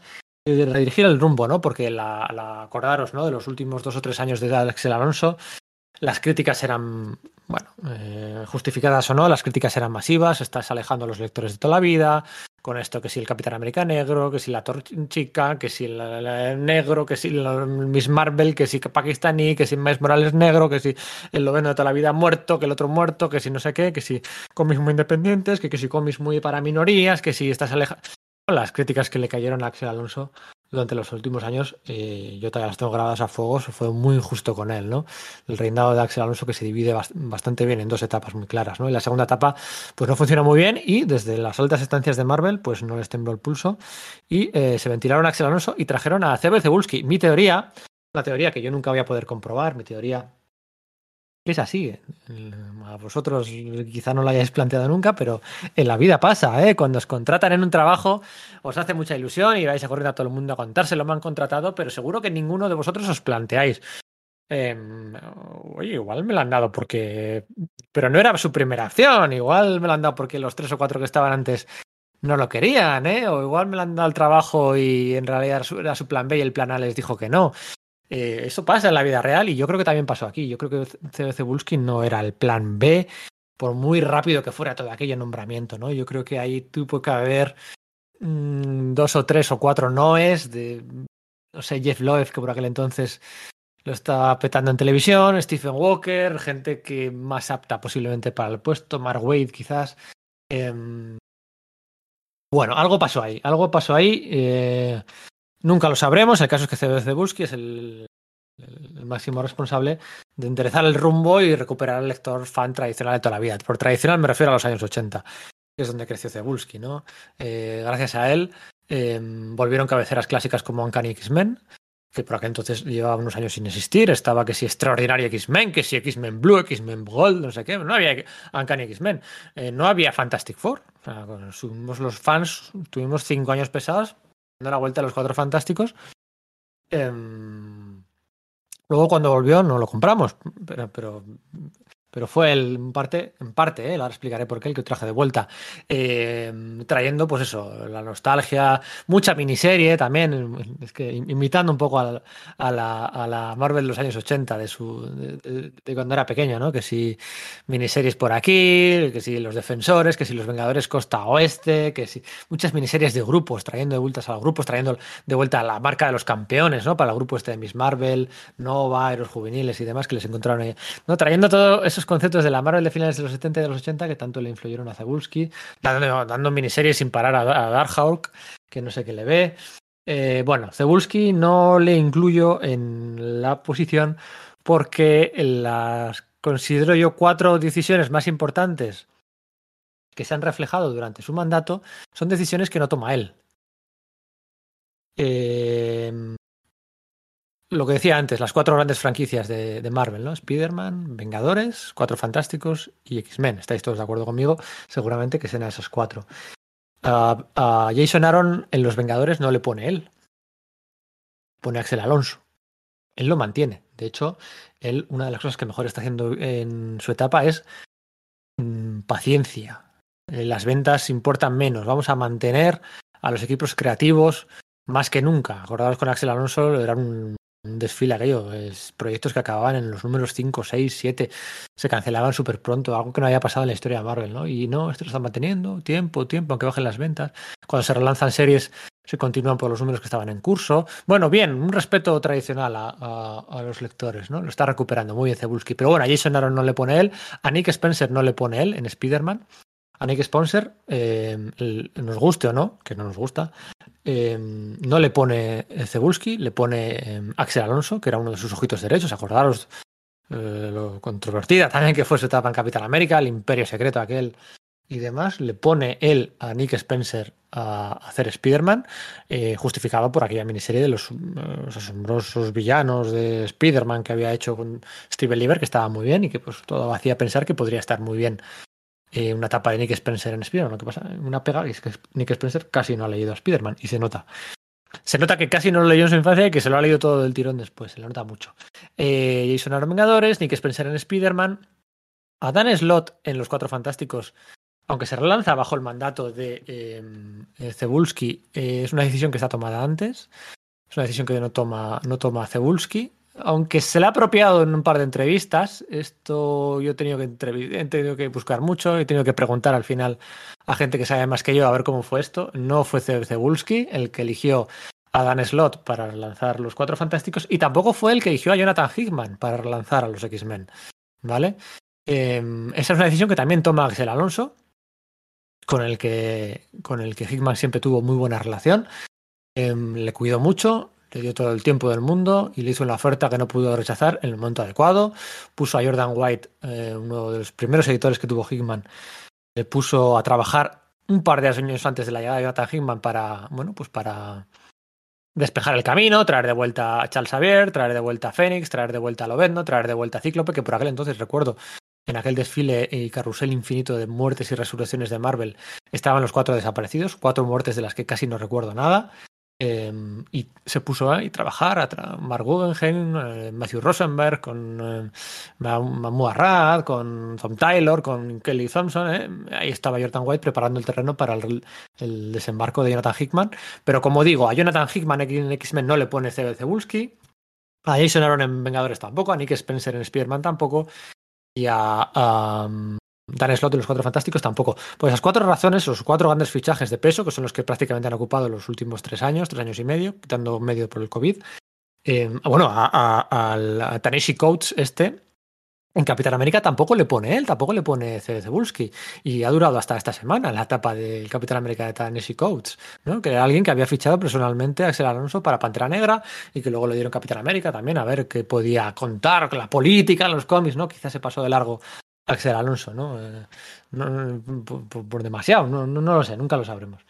Eh, así que bueno, C.B. Cebulski, eh, a pesar de su pasado como guionista polémico, muy polémico por ese propio cultural, eh, sus su grandes aciertos como fichajes eh, de dibujantes y sus tres años con mucha paciencia como director eh, editorial, como editor en jefe de Marvel, a pesar de todo eso no le vale el puesto para entrar en el top 60. Quien sí entra es, como decía, que es Alonso. ¿vale? Es Alonso, conocemos de todo su pasado como editor eh, más indie y más de la línea Vértigo en DC Comics, en, bueno, pues desde el predicador de, de, de Garcenis hasta Hellblazer, El Soldado Desconocido, 100 balas, de Human Target, Animal Man, hizo algunas cosillas también. Bueno, ahí se cubrió de gloria. El nombre que salía en todos los, en todos los titulares siempre era el de el de Karen Berger y con razón, pero ahí había una persona haciendo un trabajo mensual muy importante y ese era Axel Alonso. En cuanto Bill Yemas y um, Joe Quesada eh, se convierten en poli bueno y poli malo en mandamases de Marvel Comics del nuevo siglo, pues fichan a varios editores de DC, entre los que destaca Axel Alonso, ¿no? Y Axel Alonso, con esa sensibilidad indie, madura y tal, pues le, le, le, dan a la colección de Amazing Spider-Man de Straczynski. Straczynski años después, hace un par de años, cuando lanzaron la editorial Agua, esta Agua Studios, en la, en la primera página, en escribe una carta al final, un, una editorial, en el que ponía que él siempre había trabajado muy contento con Axel Alonso y que Axel Alonso nunca le había tocado una coma de sus guiones. Diciendo que si Axel Alonso no fue, fueron otros. Fueron otros ese One More. Eh, y bueno, pues esa sensibilidad madura pues le llevó a Axel Alonso a crear la, bueno, estar súper asociado a la línea Marvel Max del que si el Raúl Heath, que si los títulos que os del western, ¿no? Con el con el Vaquero Gate, todas las portadas aquellas con el Parental Advisory Explicit Content, ¿no? Em, con Zimmerman, con Shaking, con, con toda aquella gente metida de por medio. Luego también se encargó de la de la, de la franquicia de los X-Men durante, durante los años de complejo de Mesías. ¿eh? Eh, una de las mejores crossovers que yo recuerdo, mejor ejecutado, recuperando bueno, pues la parte eh, más coral de los mutantes, dejando atrás ya pues el guionista estrella, ¿no? Morrison Whedon, y de nuevo dando importancia pues, a, a, toda la franquicia, ¿no? No solo al guionista. Y bueno, pues llega un momento en el 2010 en el que se convierte Axel Alonso en el director editorial, en el jefe, en el editor en jefe de Marvel Comics, ¿no? Después de 10 años de Joe Quesada. Um, eh, bueno, se divide su etapa en, en, en, en, dos etapas, a su vez. Fueron casi ocho años.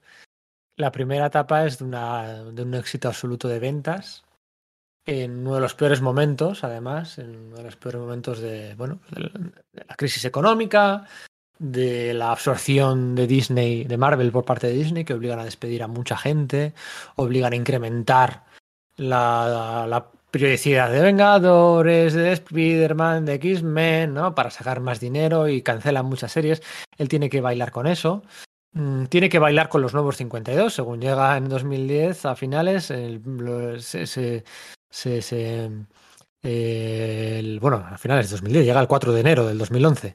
Eh, se encuentra el relanzamiento de los nuevos 52 de, de, de DC, ¿no? Que, que, venían a ser como, bueno, pues para enganchar a toda una generación, que si para un nuevo público, que si tal, que si vamos a arrasar con ventas en ventas contra Marvel, que ya un dominio de 15 años consecutivos. Bueno, eh, los nuevos 52 pincharon, en, pincharon por sí solos, los nuevos 52 con un infumable que fue, pincharon por sí solos y no fueron necesarios un grande pirotecnia por parte de Marvel, porque lo que decía antes, todo el relanzamiento Marvel Now para, para, para el año 2012 eh, llegó ya tarde, ya les habían barrido, ¿no? Los nuevos 52 sí que se llevó por delante un relanzamiento ¿eh? de la línea Ultimate línea Ultimate aquel de, Jonathan Hickman. Um, y durante aquellos cuatro años, pues Marvel Now, Marvel, eh, al New Marvel Now, al New Marvel Different Now, no sé qué Now, All New, All New, All New, se caracterizaron la Marvel de Axel Alonso por aquellos lanzamientos anuales eh, super publicitados, englobando varios títulos a la vez y aplastando en ventas absolutamente a, DC Comics, ¿no? Salieron series muy potables, me estoy acordando ahora a algunas, pues del, el Hulk, aún así que no, se suele recordar. El Hulk de Gary Dugan, por ejemplo, me gustó mucho. Y, luego, pues, eh, el, los clásicos, ¿no? El Thor de Jason Aaron, el Superior Spider-Man de, de, Dan Slott, los Vengadores de Hickman, los Vengadores de Rick Remender, comprendidos un poco a mi, a mi gusto, eh, los Lobezno y la Patrulla X de Jason Aaron y cosillas muy muy interesantes, ¿no? Fueron cuatro años de un uh, de un dominio, de un aplastamiento, de que está DC está más cerca de las ventas de Image Comics que de Marvel Comics, ¿no? Hay meses que llegó a duplicar en cuota de, en cuota de mercado. Lo que pasa que luego hay un vira en el 2015, 2016 y 2017 y empieza pues a llevar al extremo pues la parte más indie y a, y a, un poco al raíz del éxito de Miss Marvel o de Miles Morales, empieza desde la editorial a dar más importancia a esos personajes, se cargan a otros tantos de por medio, se quitan al Capitán América, le, envejecen otra vez, eh, ponen al halcón, se quitan de en medio a, al hijo de Odín, a Thor, ¿no? Y ponen a, Jim Foster, eh, se quitan de medio también a Tony Stark, y ponen a Riri Williams, se quitan de medio a Charles Xavier, a Muere Cíclope, lo de los inhumanos, aquello que estaba muy forzado por parte de se quitan los cuatro fantásticos, los inhumanos fue una erosión de imagen de flipar. Ahí se empiezan a juntar varias imágenes, lo, lo del Heil Hydra del Capitán América, se, empiezan a juntar muchas decisiones que individualmente eh, eh, pues igual la polémica habría durado menos, ¿no? Eh, no fueron muy entendidas por el gran público, pero que es que eran todas las semanas, ¿no? Y fue una erosión de imagen muy fuerte que yo creo que Axel Alonso, que no era muy dado a salir en entrevistas, no supo manejar, del todo y bueno, pues acabó su reinado poco un coitus interruptus de la noche a la mañana, ¿no? Eh, pero es un tío que estuvo 17 años trabajando para Marvel Comics, que su firma lleva está en alguno de los mejores cómics de la editorial. Eh, todo tipo de sensibilidades, en todo tipo de, formatos, en todo tipo de experimentos, algunos fallidos y otros no. Eh, ¿quién, ¿quién, se trajo a Garcenis para hacer esa etapa de Punisher? Eh? Pues uno de sus mejores amigos. Steve Dillon y tal, ¿no? Eh, responsable de Frank Cho, ¿no? Que también era uno, uno, de sus mejores amigos también, ¿no? Y, o a Sad Rivik, por ejemplo. O, toda, esa, esa, gente le ha fichado Axel Alonso. Toda esa gente la, ha fichado a Axel Alonso. Y, bueno, pues tenía que estar en esta clasificación. Le he puesto en el puesto 39. 39. Y en el puesto 38, este vamos a hablar poco porque yo creo que hay poco que explicar. En el puesto 38, Mark Bagley. Y ya está, ¿no? Ya está, Mark Bagley. No tengo que explicar mucho de Mark Bagley, ¿no? Eh, merecidísima su inclusión en esta lista, puesto 38, bueno, bien, ni, ni, no entra ni en el top 25, pero bueno, sí que entra en el top 40.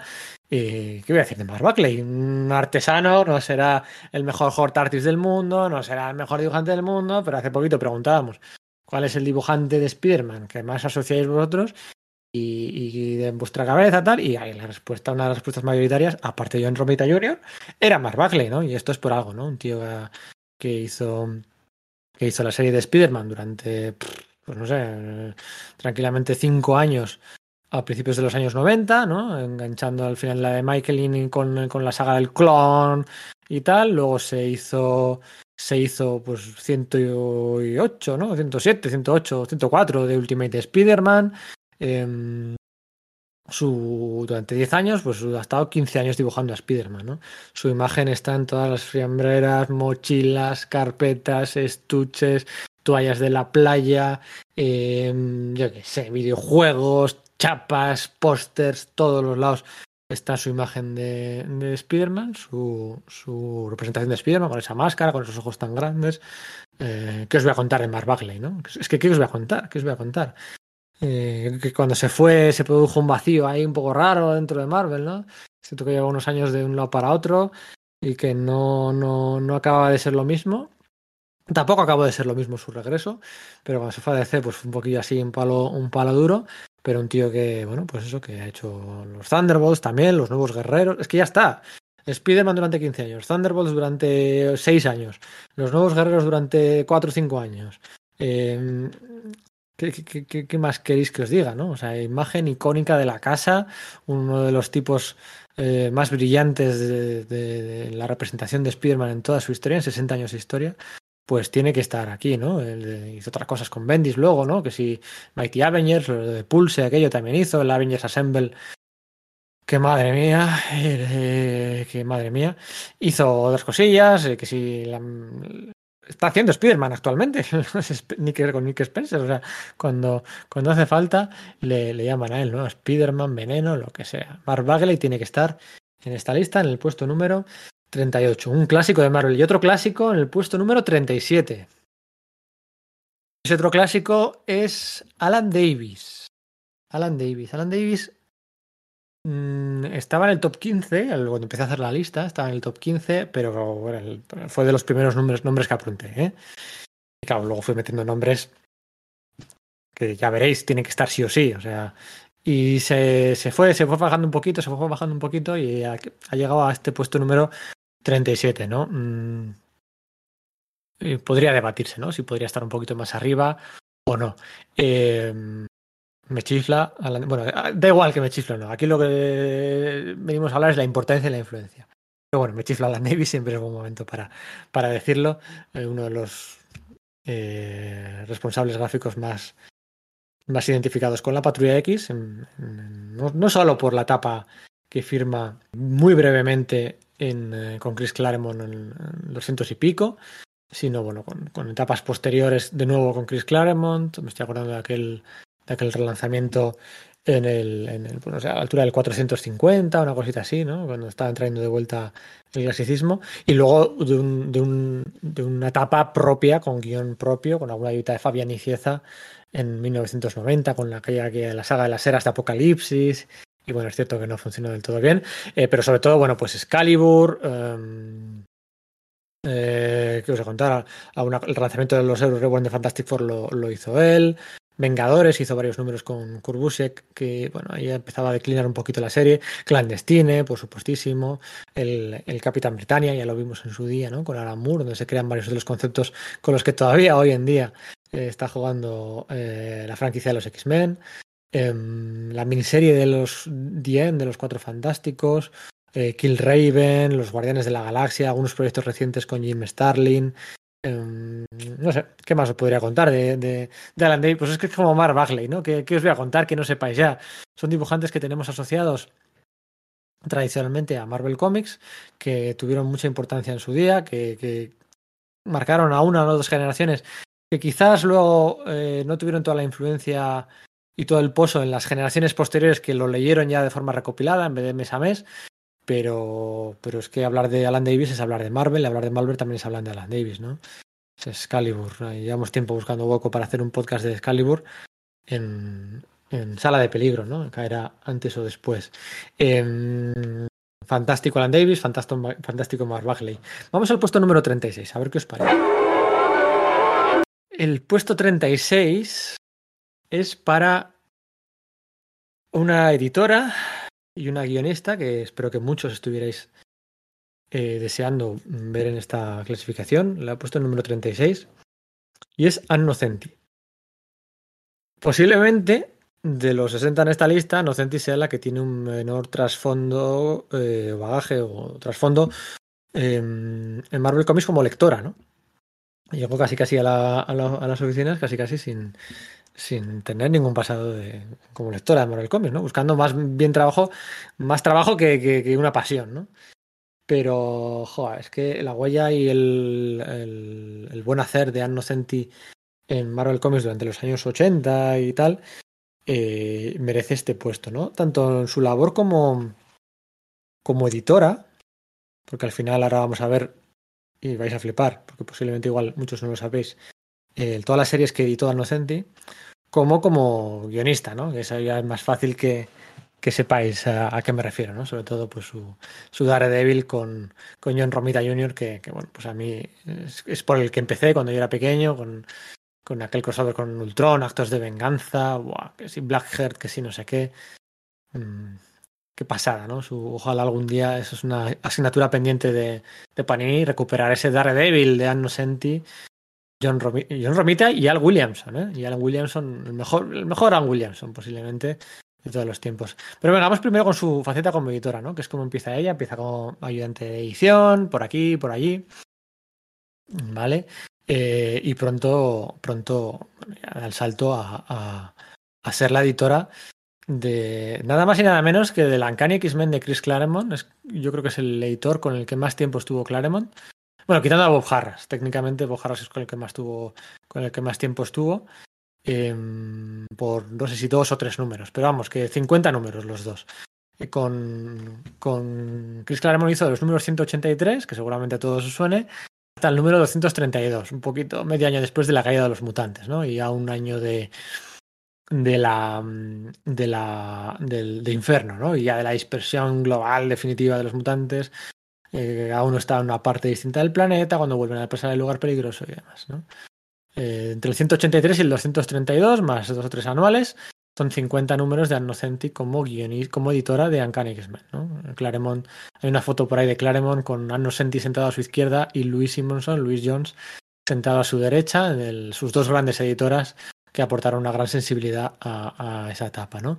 Editora de la miniserie de muchas miniseries satélites de los mutantes por aquel entonces, con el Kitty Pryde y Lobezno que mencionábamos el otro día, de la primera ronda de nocturno con, con Dave Cockrum, de la de la de X-Men contra los Vengadores, con Mark Silvestri, con, con Tom DeFalco, con Roger Stern y con Tom DeFalco, del Fallen Angels, del, número autoconclusivo de Spider-Man y Lobezno donde se desvela toda la identidad, donde se mata Ned Leeds, de la miniserie de Claremont, donde entreviste a, a Red Richards como, como, como Doctor Muerte por primera vez, la del Cuatro Fantásticos contra X-Men y demás, ¿no? Bueno, ya veis que todos los, los, mutantes entre el año 84 y 88 llevan la firma de Claremont y la aprobación, apoyo, consejo y guía de Anno Senti, ¿no? Aparte de otras cosillas que hizo también como, como editora. Y como guionista, pues aparte de su etapa como Daredevil, donde se, se dejó, bueno, se dejó la vida eh, y donde volcó todo, todas sus, sus inquietudes sociopolíticas, eh, sus eh, em, reivindicaciones contra la homofobia, contra el, contra el machismo, contra el racismo, contra, contra las injusticias sociales, contra los problemas psicológicos, contra, bueno, haciendo haciendo de SJW muchos años antes de que se acuñara el término SJW en unos, números eh, sencillamente impresionantes de Daredevil eh, que, nada tienen que envidiar, bueno, son palabras mayores, que nada tienen que envidiar la etapa inmediatamente anterior de, Frank Miller, ¿no? Eh, de hecho, eh, mencionábamos antes a David Masuccelli, con Anno Senti firman los dos esa, esa fantástica historia corta en el Marvel Fanfare número 40, la última historia de David Masuccelli antes ya de partir a rumbos más indies, protagonizada por, por el ángel, ¿no? Claroscuros, Claroscuros. Eh, una de las historias cortas, 14 páginas, mmm, si no la mejor, si no la mejor historia corta de la historia de Marvel Comics, ¿no? Entre Anno Senti y David Masuccelli. Eh, pero hizo más cosas, aparte de Daredevil, ¿no? Seguramente todos eh, recordamos su long shot, ¿no? Eh, un personaje creado tabula rasa, desde nada, desde cero, que triunfó enseguida y que puso de moda una cosa que inundaría la, industria del cómic en los años 90, ¿no? Y es que aquí es por primera vez donde se presenta un héroe con un ojo brillante, ¿no? Con un ojo iluminado, con un ojo lo que luego Cable, Bishop, tal, no sé qué, no sé cuál, pondrían de moda.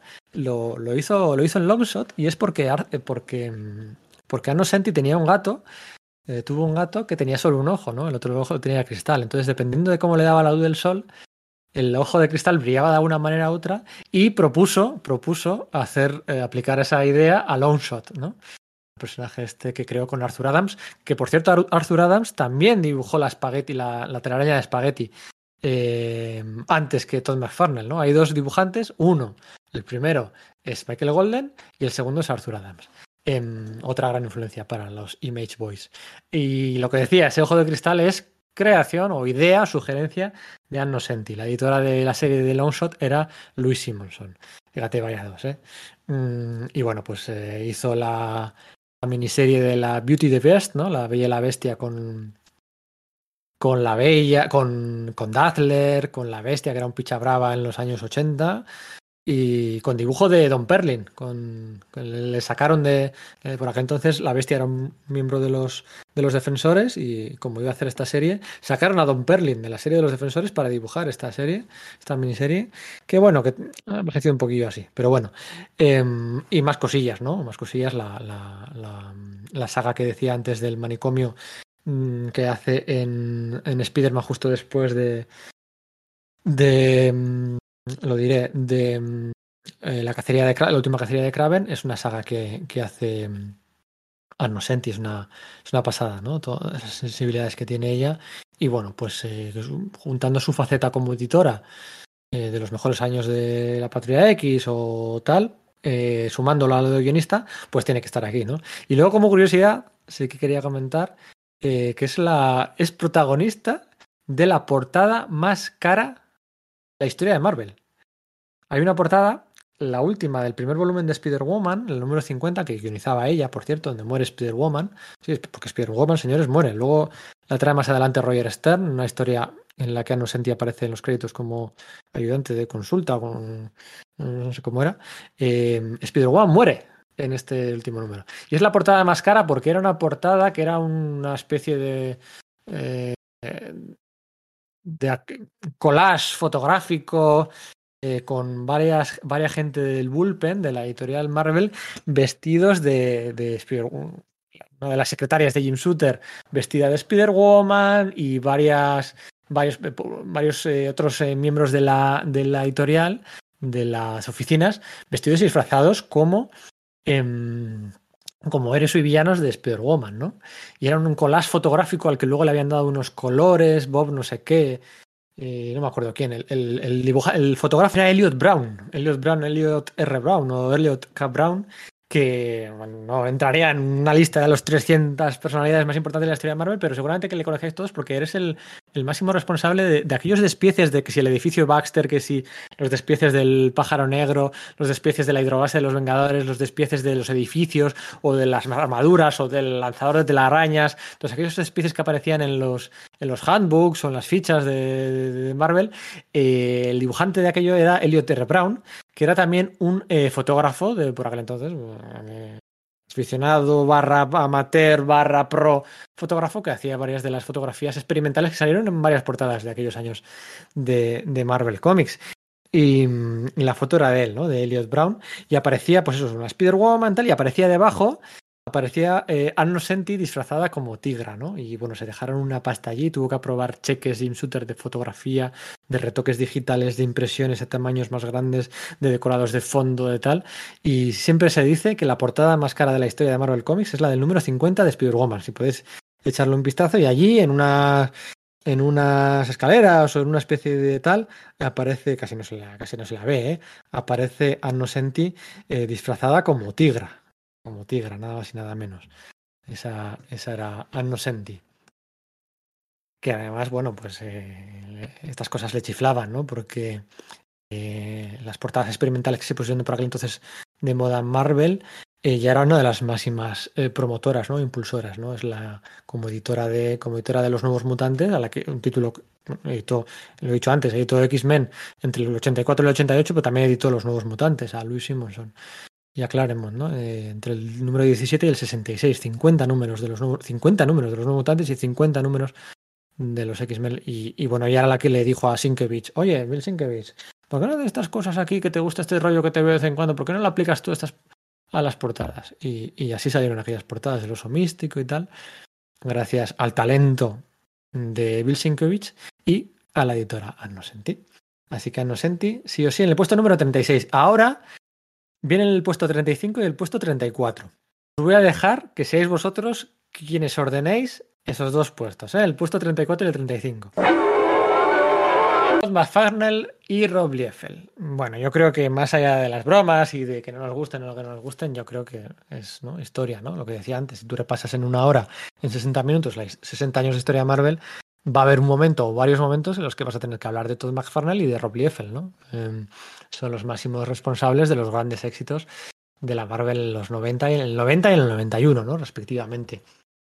Mm, de Todd McFarlane está todo dicho, dibujante de Spider-Man sobre todo, de una etapa de Hulk eh, sobresaliente, ¿eh? no nos olvidemos, sobresaliente, Peter David, con las portadas que, quedaron en la retina y que han sido homenajeadas, copiadas y repetidas hasta la saciedad desde entonces, y Rob Liefeld, pues más de lo mismo, ¿no? el responsable gráfico y guionista, por decirlo de alguna forma, de la ah, parte final de los nuevos mutantes y de su conversión a X-Force, ya con Fabián Icieza, creando, pues co-creando, creando mm, personajes como Cable, Masacre, Estrella Rota, Domino, el villano español que había por aquel entonces, ¿os acordáis, no? Eh, de pelo verde. Em, Sendero de Guerra, em, bueno, pues eh, Feroz y, tanta, tanta, tanto personaje noventero que triunfó por aquel momento, ¿no? Eh, Tom McFarnell con su Spider-Man y con su veneno y demás. En Spider-Man tuvo una, un millón y pico de ventas en su primer número, el año 90. Y en el año 91, pues eh, fueron 5 millones de, de, cómics que se imprimieron eh, del X-Force de, Rob Liefeld. Os decía que seáis vosotros quien los pongáis en orden de importancia, quién va arriba, quién va abajo. Yo creo que eh, Todd es mejor dibujante, bueno, es mejor dibujante que Liefeld. O, o Liefeld es peor dibujante que Todd, por decirlo de otra manera. Mm, pero yo creo que la importancia en Marvel de Rob es mayor, ¿no? Es mayor porque, bueno, eh, lo que es simplemente la cabecera de X-Force ha llegado para quedarse y han sido pues 6, 7, 8 los volúmenes que se han relanzado después con el título X-Force, ¿no? Y la, el recorrido de Cable y Masacre eh, ha llegado hasta la gran pantalla. Mm, se les relanza cada 2 por 3 pues, prácticamente Masacre tiene una serie regular siempre en Marvel y Cable pues va enlazando relanzamientos que no acaban de funcionar del todo bien, aunque en grupo pues sí queda bastante juego, ¿no? Yo creo que el recorrido de Liefeld, además, además, ojo, además de ser el responsable de, mm, de, de, dos de las series de Hero Reborn, ¿no? Que volvió ahí, Todd McFarlane no quiso volver, pero Rob sí, Rob volvió para hacer eh, Los Vengadores y para hacer eh, eh, Capitán América de infasto recuerdo para muchos. Eh, he de decir que em, el primer número del volumen 2 de Los Vengadores, Los Vengadores de Rory Reborn, el primer número que hace Rob Liefeld de Los Vengadores, es el número más vendido de la historia de Los Vengadores. O sea, no ha habido ni con Bendis, ni en la era de George Pérez, ni con Kurt Busiek en los relanzamientos, ni con Hickman. No ha habido un número de la historia de los Vengadores que haya vendido más copias que el primero que hizo Rob Liefeld. Bueno, eh, los récords que marcó en el 91 estaban ahí, pero luego volvió a hacer un récord en el 96. El, cómic más vendido de la historia de los Vengadores es Rob Liefeld. Yo creo que Rob Liefeld tiene más, más eh, presencia, más importancia en la historia de, de, Marvel, ¿no? Em, eh, Todd McFarlane también redefinió a Spider-Man para una generación, posiblemente, posiblemente eh, si tú preguntas pues, las imágenes más icónicas o quién redefinió a Spider-Man, pues habría que hablar de Steve Ditko, de John Romita Sr., por supuesto. Y el segundo que redefinió, el tercero, el tercero que redefinió fue este Todd McFarlane, ¿no? Con esos, con eso, con el uniforme, con las contorsiones, con la máscara, en la que quedaban muy claros los gestos que estaba haciendo debajo, y con, y con ese millón y pico de ventas del primer número de Spider-Man, ¿no? Eh, así que bueno, vosotros veréis a qué, en qué puesto ponéis a Rob Liefeld, si en el número 34 o en el número 35 y en qué puesto ponéis a Todd McFarnell. Y quería comentar aquí una cosa y es que siempre se habla del, éxito de la Marvel de 1990, del éxito de la Marvel de 1991 con el relanzamiento de X, em, Force, con el primer número de Jim Lee eh, de X-Men. Y se habla de aquellos dos años como los años con más ventas de la historia de Marvel, ¿no? Pero luego, jo, nadie habla de 1992. Y se le deja un poco ahí el ostracismo, ¿no? O sea, es un análisis muy hacendado, muy de mercadillo, ¿vale? Recordar siempre el 90 y el 91, lo de siempre, X-Force, X-Men y Spider-Man. Bueno, pero eh, no está mal de vez en cuando tener un poquito del contexto de lo que había, ¿no? Porque el año 1992 también fue un muy buen año de ventas de Marvel la, quiebra, los excesos del mercado de los 90, la fiebre especulativa, los, todos los gas, los gimmicks, los, los, la caída del mercado de, de, ventas directo no se produce hasta el 94 o 95, ¿no? Y, y además, jo, esto nunca hay tiempo para contarlo, pero eh, eh, el mercado cae, pero tampoco es que los, los cómics vendieran del todo mal, que las, las cifras hubieran bajado.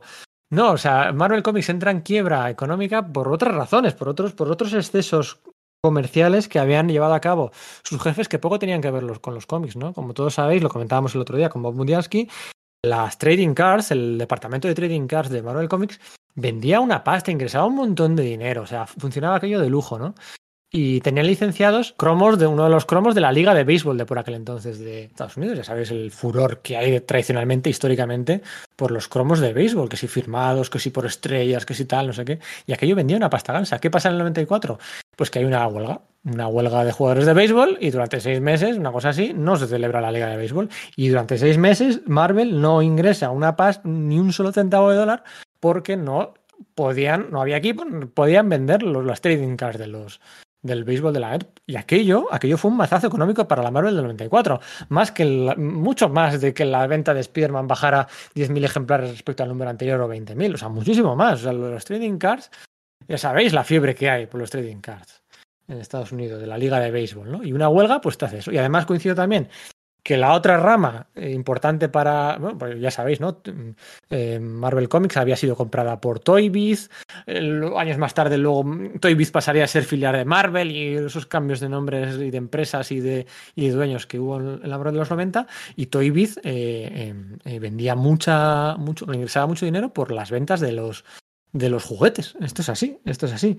Y aquel entonces, aquel año tocó una peli mala de Disney que no cuajó entre el gran público y, y, señoras y señores, no se vendieron todos los juguetes que se esperaban, no se vendieron todas las trading cards de la Liga de Béisbol por la bola que se esperaban y se la pegaron en el 94-95 por aquello, no por las ventas de cómics que habían bajado un poco, porque los Image Boys se forraron igualmente. Así que bueno, el contexto es importante, importante contarlo entero. Luego no hay tiempo nunca para contar estas batallitas, que si la Liga de Béisbol o que si la peli Disney de Pocahontas o tal. Pero bueno, yo, quería comentarlo, ¿no? Y quería comentar también el año 92, porque el 90 y el 91 siempre son los años buenos, pero ¿qué pasó en el 92? Pues en el 92 también, en el 92 llevaron a todo lo que habían aprendido, en el 90 y 91 llevaron al, extremo los excesos, pues de pistolas, ojos brillantes, eh, ametralladoras, simbiontes, lenguas, cadenas, y les funcionó bien. No se recuerda como el 91, no se recuerda como el 90, pero es que les funcionó bien, es que aquí debuta Matanza. ¿Vale? Que Veneno no es un hijo de los 90. Veneno, Mec, error. Quien dice, eh, Veneno de los 90, Mec, de los 80. Em, pero Matanza sí, Matanza deuda en el 92. ¿Y de qué manera? ¿Eh? Lo peta, el cómic más vendido de Marvel de, de, 1992 es el debut de Matanza. El debut de Máquina de Guerra, de Len Kaminsky y Kevin Hopgood, el, Iron Man 282, con la portada está prácticamente gris, con máquina de guerra, con el rótulo de War Machine en rosa fucsia tapando el rótulo de Iron Man. Es el octavo cómic, el séptimo cómic más vendido de Marvel de aquel año. Máquina de guerra, matanza, sí, es todo lo que queráis. Súmale X-Men y X-Force porque mm, el, X-Men de Jim Lee debuta a finales del 91. El número 4, 5, 6, 7, 8, 9 todavía son del 92 antes de que se vaya Jim Lee y es una pasta que ingresan. El número 1 del Spider-Man 2099 también excesos, más telarañas por todos los lados, el futuro, tal, pistolas. Bueno, Peter David, Rick Leonardi, el número 1 de 2099 es el, el octavo cómic más vendido del año. Infinity War, redoblan las apuestas. Ha funcionado bien el guantelete del infinito. Ya no está Pérez, da igual. Vamos a hacer esto, como una portada que es un tríptico, una portada triple que se desdobla, tal, no sé qué. Todos los héroes, todos los villanos. Ahora no desaparecen la mitad de un chasquido. No, no, ahora están todos aquí, se pegan todos con todos. Aparecen unos dobles magnos, un crossover con todos los títulos de por aquel entonces de la época. La guerra del infinito. Eh, de hecho, a finales de año debutaría también el spin-off, ¿no? Warlock y la, la, Guardia del Infinito. Puede ser Warzone también, más de lo mismo. En la, la, la, canción del verdugo, hay dos crossovers, aparte de Infinity War, que podría ser mm, crossover o evento más crossover, hay dos grandes crossovers aquel año, en el 92. Está Operación Tormenta Galáctica, que es el, bueno, la secuela temática de la guerra Kree Skrull, con crossover de 19 partes, 19 partes, con las series de Quasar, Wonder Man, Capitán América, Thor, em, eh, Iron Man y los dos Vengadores. 19 partes, que es un, bueno, un mega crossover que vende de la hostia. Y vende de la hostia, por cierto, eh, sin renunciar al, estilo clásico, con Mark Renwald y, o sea, sin, sin venderse a los excesos de los 90. ¿eh? Em, y, la, y, la, canción del verdugo, ¿no? Con cable, como me gustaban aquellos de pequeño. Eh, cable, discordia, cíclope, el ángel, apocalipsis, eh, arcángel más bien. Eh, está por allí Lee dibujando, no me gustaba Lee por aquel entonces. El número 50 de Lobezno, el número 400 de Increíble Hulk, que lo vende, que lo. El, la miniserie de Futuro Imperfecto también es del año 92. bueno, oye, Número 300 de Daredevil, la primera miniserie de cable, la de Sangre y Metal, que aparece el otro día Fabián Niciza aquí, que, y dibujo John Romita, que aparece el próximo día. Oye, el año 92 es un año espectacular en ventas para Marvel Comics. Y el año 93 ya no sigo hablando porque ya me he divagado demasiado. Pero vamos, que no fijéis siempre con el análisis, histórico del 90 y el 91, que luego el 92 también lo petaron, lo petaron en Marvel Comics. Vamos a hablar del número 33. Y este va a ser breve, yo creo. El número 33 es Dan, Slott. Es Dan Slott. ¿Qué cuento Dan Slott? guionista de Spider-Man durante 10 años. En el presente siglo, cogiendo el testigo en uno de los momentos más polémicos de la historia, tras el One More Day, y eh, firmando 10 años al principio en equipo y luego ya 5 o 6 años de forma solitario, eh, llevándola a unas cotas de protagonismo y de ventas pues que no, no eran habituales, ¿no? grandes historias, en cualquier análisis rápido se suele eclipsar todas las pequeñas historias o más cortas, se suelen eclipsar porque siempre se habla de Superior Spider-Man, que es una gran saga, una saga estupendamente dibujada, eh, planteada, desarrollada a los tiempos perfectamente, además con consecuencias, una vez que acaba sigue teniendo consecuencias en la serie posterior. Eh, brillante, Superior Spider-Man, de verdad, un movimiento maestro histórico en la historia de Spider-Man. Em, pero eso no debe eclipsar otras grandes historias que ha, que ha firmado Dan Slott en Spider-Man, ¿no? Con Marcos Martín, con Humberto Ramos, con Giuseppe Camincoli, con, con Stefano Caselli, con, con mucha gente, ¿no? Em, eh, con, con, Steve McNiven al principio, eh, un guionista de Spider-Man histórico. Y luego además, como todos sabéis, pues tiene ese gusto por eh, las series satélites de los, de los Cuatro Fantásticos, en las que ha tocado todas, prácticamente todas, hasta que por fin ya la han dejado la serie principal eh, de los Cuatro Fantásticos. Porque hizo La Cosa, hizo Hulka, hizo La Antorcha y Spider-Man, hizo eh, Estela Plateada, hizo, o sea, todas, todas, todas de la serie satélite las hizo. Hasta que al final ya le han dado los Cuatro Fantásticos y bueno, pues un poco montaña rusa creativa, ¿no? A veces bien, a veces mal. Mucho baile creativo y dibujantes. Ojo, que eso también le pasaba en Spider-Man, ¿eh? No, no nos autoengañemos. Eh, pero bueno, por lo menos lleva tres, los últimos tres números los lleva encadenando con un notable solvente y esperemos que siga tirando por ahí. Eh, Dan Slott, ¿no? Un guionista posiblemente de los más representativos de la Marvel de este, de este siglo. Tenía que estar en esta lista, tampoco me voy a detener a defenderle, pues como no lo he hecho con Mark Bagley o Alan Davis, porque es que cae por su propio peso, eh, prefiero dedicar ese tiempo pues, a Matt Fraction o a Nocenti, ¿no? Dan Slott. Además, Dan Slott que digo del presente siglo, pero bueno, Dan Slott, oficinista de la Marvel Comics de los años 90. Eh, en el apartado de producción, eh, eh, había que parchear algo, lo parcheaba, la rotular algo que se había que cambiar a la última hora, lo cambiaba, llevar las páginas del code, de no sé qué, del no sé cuál. Em, ahí estaba Dan Slott, que bueno, no habría un podcast de sala de peligro sin hablar de Amalgam. Y, y mira, como curiosidad de Dan Slott, voy a comentar que que cuando su etapa de oficinista fue el que bautizó a varios de los villanos del, del número de Spider-Boy, ¿no? Del el número de Amalgam que cruzaba al clon de Spider-Man de aquel momento, a Ben Reilly, con el clon de Superman de aquel momento, a Superboy. Eh, les cruzaba a los dos y se enfrentaba pues a un, grupo de villanos, ¿no? Em, y les bautizó él. Había uno que era la mezcla ya estaba ahí metido ¿eh? en el ajo. Que era la mezcla entre Bizarro, el enemigo clásico de Superman, y Matanza, ¿eh? el simbionte enemigo de Spider-Man. Y creo que el nombre de la mezcla, era algo así como eh, Carnage y Bizarro, ¿no? Carnage, Carnage Zarro, no sé qué historia. Lo había bautizado él y, a varios más. Dan Slot, que ya estaba allí metido. venga, en el número 33, Dan Slot. El número 32 está. Mar Millar. Mar Millar. Mar Millar otro también que estaba al principio, eh, bastante más alto de lo que ha acabado saliendo. Porque bueno, le he ido bajando, le he ido bajando bastantes puestos, ¿no? Em, hasta yo creo que un justo, ¿no? He entrado en el número 30 por poco, pero, pero bueno, tampoco me voy a detener aquí a hablar de Mark Millar, porque ya hicimos el podcast número 100 dedicado al guionista pues de, Ultimate, eh, de los Ultimates, Ultimate X-Men, de Olman Logan, de los Cuatro Fantásticos, de, bueno, pues es que sabemos las obras de carrería, ¿no? Em, eh, provocador como pocos, eh, conocedor del universo de Marvel, pese a lo que se, se venga a decir, y, y, bueno, pues un excelente heredero de, de, Stan Lee en lo que se refiere a vender cómics, a exagerar, a la hipérbole y a las grandes amenazas y cambiar todo sin cambiar nada, ¿no? Eh, el responsable de, guion, de, aparte de Lobezno y demás, del responsable de guion de Civil War, de la obra más vendida de Marvel Comics en el siglo XXI, tiene que estar en esta clasificación por eso y por muchas más razones, ¿vale?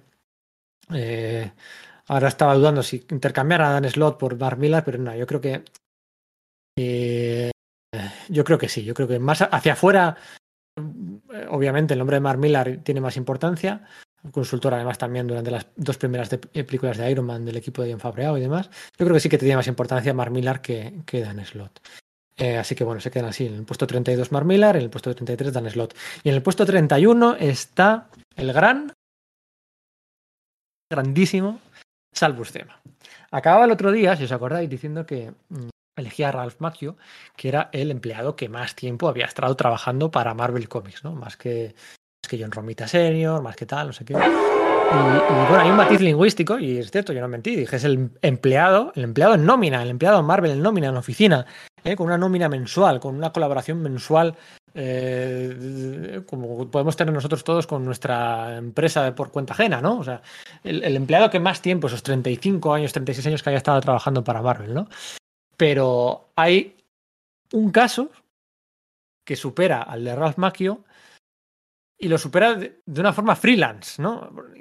¿no? todos los meses trabajó para, para Marvel, salvo tema, ¿no? No todos los meses trabajó para Marvel, pero si juntas todos los meses, los pones todos consecutivos, pues sí que te queda algo más que Ralph Macchio, ¿no? Ralph Macchio es eso, ¿no? Empleado, el que más tiempo ha trabajado para Marvel, ¿no? Y, y Sal es el, el autor, editor o, cualquier figura que más tiempo ha estado trabajando para Marvel, quitando a Stan Lee, que no queda muy claro día a día su relación contractual con Marvel, si es, bueno, quitando a Stan Lee, que es un jaleo, es Sal Buscema. Sal Buscema es el único autor en la historia de Marvel que ha trabajado para, para Marvel, esto es importante, en los años 60, en los años 70, en los años 80, en los años 90 y en los años 2010, por poquito, pero en los años 2010. Trabajó ahí algo justo precisamente el año 2010. No ha trabajado todavía en los 20, ¿no? En el 2020. Estaría bien que Cebulski le extendiera una oferta y le dijera, oye, entíntame, yo qué sé, o dibújame una portada, o entíntame no sé qué, de estas páginas de Spider-Man o lo que sea, o de Hulk. Y así pues sería, pues fíjate, en, los, en, años, la década de los 60, 70, 80, 90, 2000, 2010 y 2020. Sería, bueno, pues siete décadas al frente de algún trabajillo en Marvel, ¿no? Justo en los 60 llegó por poco. Eh, pero ya cuenta y, bueno, pues eso es algo que no, que no ha pasado con nadie más, ¿no?